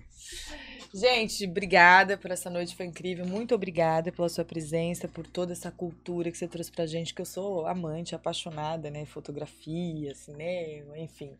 É... Estúdio 35 ainda de matrículas abertas para o curso de, ainda aqui de 2021. É, tô postando na- nas redes sociais, tá? Mas a gente já tá apenas com uma vaga restando, então para quem se interessa, quer fazer fotografia, né? Fica a dica, ainda dá para aproveitar esse ano. Muitas novidades vindo por aí, eventos, ensaios, locações, Juliana nua também. Logo em breve, tá? Não vai ser só eu no OnlyFans. E eu agradeço, João, por tudo, Caio. Enfim, é isso. Ainda não foi demitida, apesar da rolhada Então, não fui testa. Tô aqui, gente. Garanti o meu lugar. É isso. Mas obrigada, só pra viu? avisar, Depois de hoje eu já não sei, não. Ai, meu Deus, de novo. Eu vivo na Berlina Não, toda mas segunda-feira. só- Na só pra- cúspide. É, Cúspide aí, ó, dos só dois. pra avisar e tranquilizar todo mundo que tá nos assistindo, o aviso prévio dura 15 dias. Então, a gente não pode largar a pessoa assim do nada, tem lei, entendeu? Mas fica Câmera tranquilo. 69, vai comigo. Fica vamos fazer um longa incrível. Vamos bombar. Exatamente, virar um 38 depois. É, eu não vou deixar, vou deixar o Caio por fim. É, é, aproveita a Ju, a- a- quer dizer, a nova é, Nude Girl do OnlyFans. É, já soltei a bomba. Que o Caio tô- tá ali, ó, pensativo. O que que tá acontecendo? Eu acho que a Eu tô só revelou. esperando a minha vez de falar. Aproveita, eu até derrubei o Caio. Juliana tá na cor da cortina. É, aproveita, é, Ju, tira tudo, quer dizer, é, fala o que você quiser. É, fala aí. Bem-vinda É. ao clube. Se revela, Ju. Ai, amores, estou desconcertada. não, não é bem isso que a Tati falou, não, tá, gente? Fiquem tranquilos, não vai ter. Tem que pagar muito pra ter. Então, até a gente chegar Olha. lá, né? Que Mas vale o preço da cortina. É. Não, foi muito legal hoje, gostei bastante. Parabéns. Eu acho que projetos assim a gente tem que cada vez mais valorizar. é, que valorizam a nossa cultura, que ensinam cultura. Ensinam a gente a ver o que é cultura e entendê-la. Que eu acho que é o mais difícil. Como você mesmo disse, a maior parte da população é um ana- um analfabeto. Porque aí a gente lê escreve, mas de verdade a gente não sabe o que a gente está lendo, escrevendo e nem com quais olhos a gente deve olhar para aquilo. Eu acho isso muito importante. Parabéns que projetos, que mais projetos assim surjam, que vocês tenham cada vez mais incentivos e que a gente dê mais espaço para coisas assim. E eu fico por aqui, adorei. Quem quiser saber mais da Ju, entra na Manoli, Cortinas, linda. Quem quiser saber de línguas, porque hoje o assunto de línguas aqui bombou. Não esqueça nosso querido João Vadiali. O melhor. O, o melhor professor das putas. Mas se quiserem saber do ensaio nude só com toalhas, só com cortinas, aí aguardem. É, adorei Aguardem. João! Vai, vai ser meio que um Adorei. sonho americano só com toalhas Aquele cobrindo voal, assim. Nossa ela- Nossa Senhora. adorei. assim. Nossa senhora. Caio Oliveira? Se manifeste. Prefiro não comentar. Bom, primeiro de tudo, vocês precisam pedir autorização pra quem manda nesse bagulho aqui, que é Ih. ela. Ela autorizando, tá tudo certo. Fica a dica, gente. ó. Tenho certeza disso. Ala machista Toda sofreu quinta-feira, às sete, no Santa Cecília, fica a dica, vocês vão saber tudo dia. Ou no OnlyFans, às 12. Depois das 10 horas.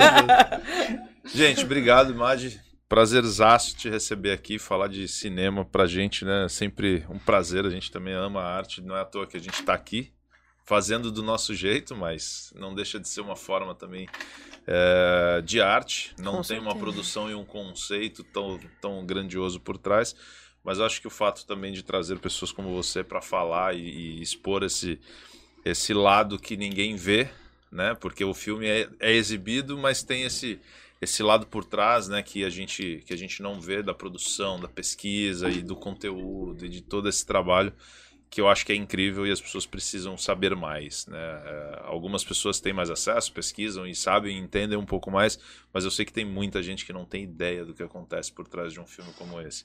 Às vezes a pessoa acha que é uma pessoa com a câmera que vai lá, que filma, que vai para casa, que edita e tá Só tudo apertar o bonito botão. e já foi. Uhum, exatamente. Então, parabéns de verdade pelo teu trabalho. É, espero ver muito mais trabalhos seus, né? Em seus. Existe, João, você que é o, o mestre das línguas, hein? É, a língua pegou mesmo. É, faz parte. Eu sou arquiteto, eu não sou professor, então tá tudo certo. Só- obrigado. Tem spoiler de algum próximo projeto aí que vai rolar? Sem spoilers, a gente gosta de surpresa. Hum. Uhul, acompanhem. Logo mais, logo mais lançamento do Câmera 69. É o spoiler que eu deixo pra vocês. E que venham muitos, viu? Parabéns. Obrigada. Te acompanhe nós. sempre nos signos possíveis, é isso? É isso, sempre lá nos signos possíveis que a gente vai aprontar muita coisa boa, se Deus quiser. E não esquece de fazer consultoria de horóscopo com ela, hein? Signos possíveis. Eu adorei essa parte. Só a parte do Sagitário que não vou. Não. Safado, gosta de Se línguas. quiser acompanhar o câmera 69 da Juliana, aí você já aproveita. É, mas encerra, não vai falar da, da Caio de Arquitetura da Manoli? Bom, pois é, já que tá todo mundo falando aí, então quem quiser também saber um pouco mais sobre Caio Oliveira, fora daqui da mesa, me segue lá, Caio Oliveira Arquitetura, no Instagram, no Facebook, no YouTube. E vocês vão ver muito collab aqui, ó. Apesar de casal, nós trabalhamos também nos clientes, né, em parceria. Vocês Ufa. vão ver muitos. Ufa. E a campanha, Ju? A campanha está bombando, esqueci de falar, gente. Quem quiser ajudar. Você levanta a bola, a pessoa não vai. Gente, a campanha maravilhosa está bombando. Que campanha, Ju? Acho que a gente ficou um pouco no clima da voz, né? No final, assim, eu também tô meio lentinha. Não, vamos lá. Campanha da dignidade, dignidade um menstrual. Estamos arrecadando absorventes. Posto de coleta, por enquanto, está na Manoli. Logo mais vamos ter mais dois postos de coleta. É, estamos arrecadando absorvente para doar para meninas carentes, para que elas tenham dignidade, não faltem escola e se empoderem cada vez mais, porque é isso que as mulheres merecem. Está bombando, gente. Muita gente ajudou. Já estamos com mais de 500 pacotes. A meta é. Mil! Parabéns. Estamos 50% da meta. Isso. Quem quiser doar, só entre em contato com a Manoli. Se não puder trazer, a gente vai buscar. Fica a dica. Aí E sim. aí ficamos com o nosso João, né? João, ensina, ensina pra gente, nosso Como- dono como- da língua. o nosso João. O Maravilhosa. professor das primas, vamos lá. Você trouxe uma certa. Ai? Aquele que te ensina a gemer em inglês, Você, vê, ó. você- você se Oh prepara, você monta o texto pra apresentar God. o teu irmão. Pra ele fazer isso contigo logo no final do programa. Ô, João, Muito mas é legal. um, é um merchan de indicação. Aquele Porra. cara que tem a prima, indica a prima que o. João é o professor das Sabe o que é legal? Depois vai estar no domingo, eu tô passando de bicicleta, aí tá o cara, o professor das primas! Aí eu tô fazendo sucesso assim, é muito bacana. É, se você gostou, obviamente, antes de qualquer outra coisa, você vai seguir em dois locais. Primeiro, você vai correr no Instagram, mas não é qualquer Instagram, é no Instagram da Mad. Mad, obviamente, porque ela não é qualquer produtora, ela é Madline. Adorei. Ó, é outro nível. O Instagram dela é o arroba signos possíveis. Lembre-se, uma das melhores produtoras de vídeos, ideias e cultura. Então corra lá, arroba signos possíveis. Além Borboletinha disso, colorida, hein? Pra quem tiver na borboletinha dúvida. colorida, exatamente. É o mesmo logo que aparece no peito dela aqui, ó, da camisa, ó. É só Mostra o peito pra aqui. câmera. Ai, que lindo! É, esse daí. Mostra as costas, é melhor, exatamente.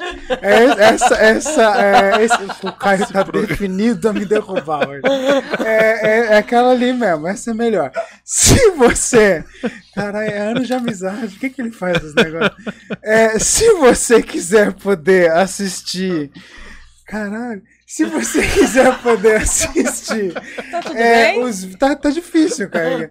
É, se você quiser poder assistir aos vídeos na íntegra e a todas as produções, nesse caso você pode também correr para o YouTube. E aí o canal deles também é Signos Possíveis. E aí você consegue também acompanhar toda a websérie Motirô, inclusive com todos os episódios. Os, ah, ah, os arrobas e os perfis estão aqui, ó, aqui embaixo da tela. Você consegue acessar a todos, inclusive o, a página no Facebook da MAD. Tá? Corra lá, se inscreva, siga, curta, compartilhe e acesse, você vai curtir muito, muito mesmo. Se você quiser também me conhecer, aí aproveite João Badiali, mas acima de tudo, Bau Idiomas. Além de aprender idiomas, você também consegue não só se comunicar, mas interpretar e, acima de tudo, legendar, que é o conteúdo aqui. Agora, óbvio, você vai sempre perder likes conosco. E para perder likes conosco, você vai sempre se conectar, primeiro, pelo Twitch. Além disso, por nosso canal aqui no YouTube. E para isso, lembre-se, você precisa nos ajudar. Venha perder likes conosco. Você precisa se inscrever no nosso canal, clicar no sininho para ativar as notificações e também seguir a nossa página no Facebook e, por que não, seguir a nossa página no Instagram. Agora, se você é daqueles que prefere nos ouvir e ouvir toda a desgraça que a gente traz aqui, Hoje, então. tudo bem, sem imagens da Tati? Sem imagens da Tati. Sem Com- câmera 69. Sem câmera 69, sem câmera 69. Mas você prefere fazer tudo isso enquanto treina, corre ou sofre na esteira, nesse caso o Spotify é para você. Então corra lá, nós também temos o nosso perfil, fique por dentro. O nosso programa de hoje vai ao ar sempre no dia seguinte. Então toda segunda-feira nós fazemos o programa ao vivo nas nossas plataformas, YouTube e Twitch, e logo na terça-feira já entra no nosso canal do Spotify. E se você quer ficar por dentro e participar ao vivo, você pode utilizar o WhatsApp, que é o 13 99 184 1073. Inclusive, podem usar esse canal também para sugerir novos convidados e nos enviar contatos de pessoas que vocês querem ver aqui batendo papo com a gente. Exatamente. Inclusive, nudes fazem muita diferença. Lembrem-se. E bem- você não é sagitariano.